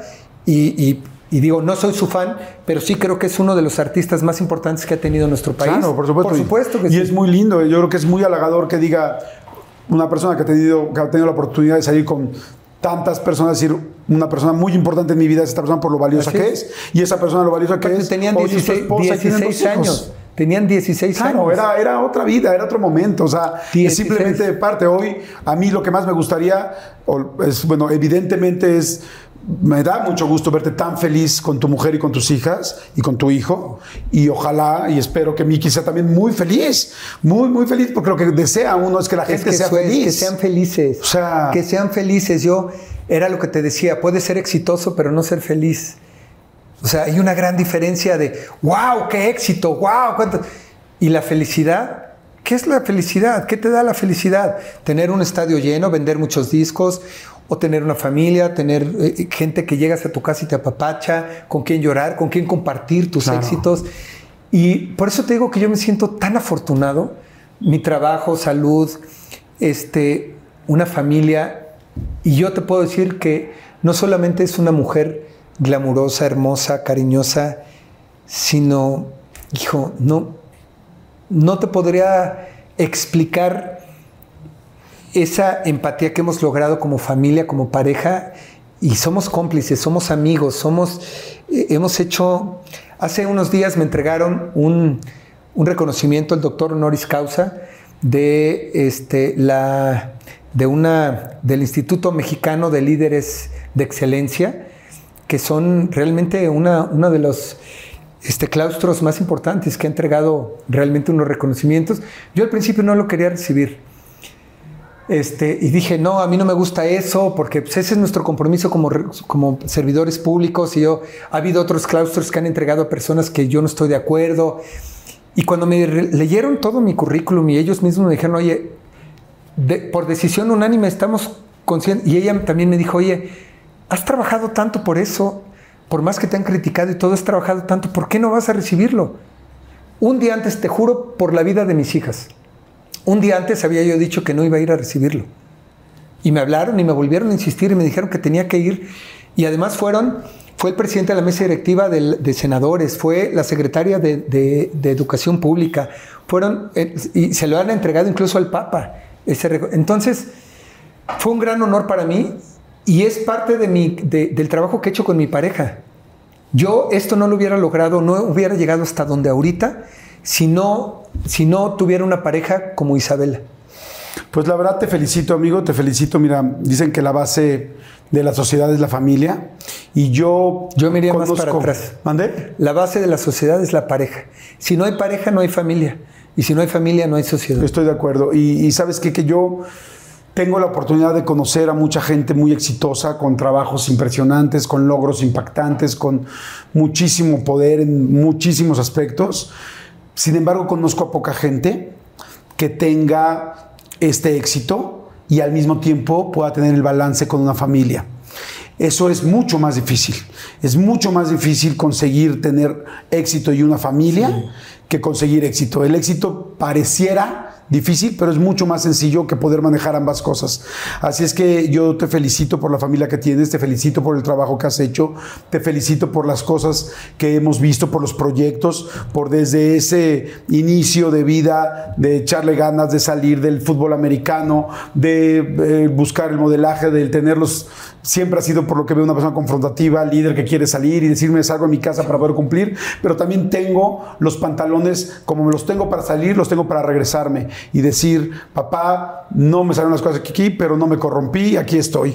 Entonces, eh, te deseo mucha suerte en todo lo que hagas, te felicito por ese equilibrio, espero que te vaya muy bien en cualquier proyecto que se hagas y mucho más si estamos nosotros en medio y sobre todo creo yo que el proyecto más importante que veo es tu familia, Así es. porque siempre te he visto exitoso, pero ahora lo hago por dos. Así Y es que felicidades. Más mexicanos como tú, amigo, que, que se congratulen del éxito de los demás, que se congratulen de la felicidad, del trabajo y que sigan aportando y trabajando.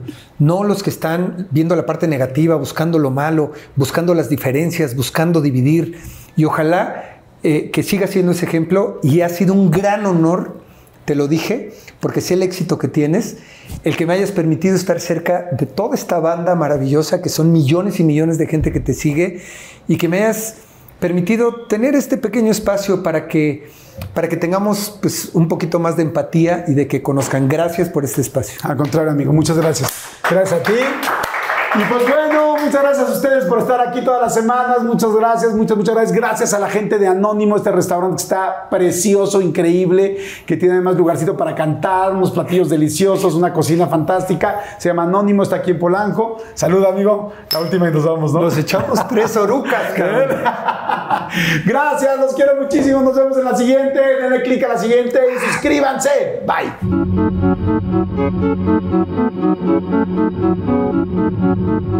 Go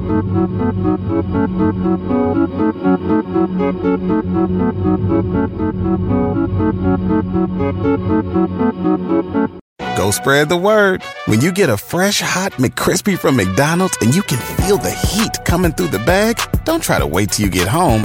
Always respect hot chicken. The McCrispy, only at McDonald's. Ba da ba ba ba. Algunos les gusta hacer limpieza profunda cada sábado por la mañana.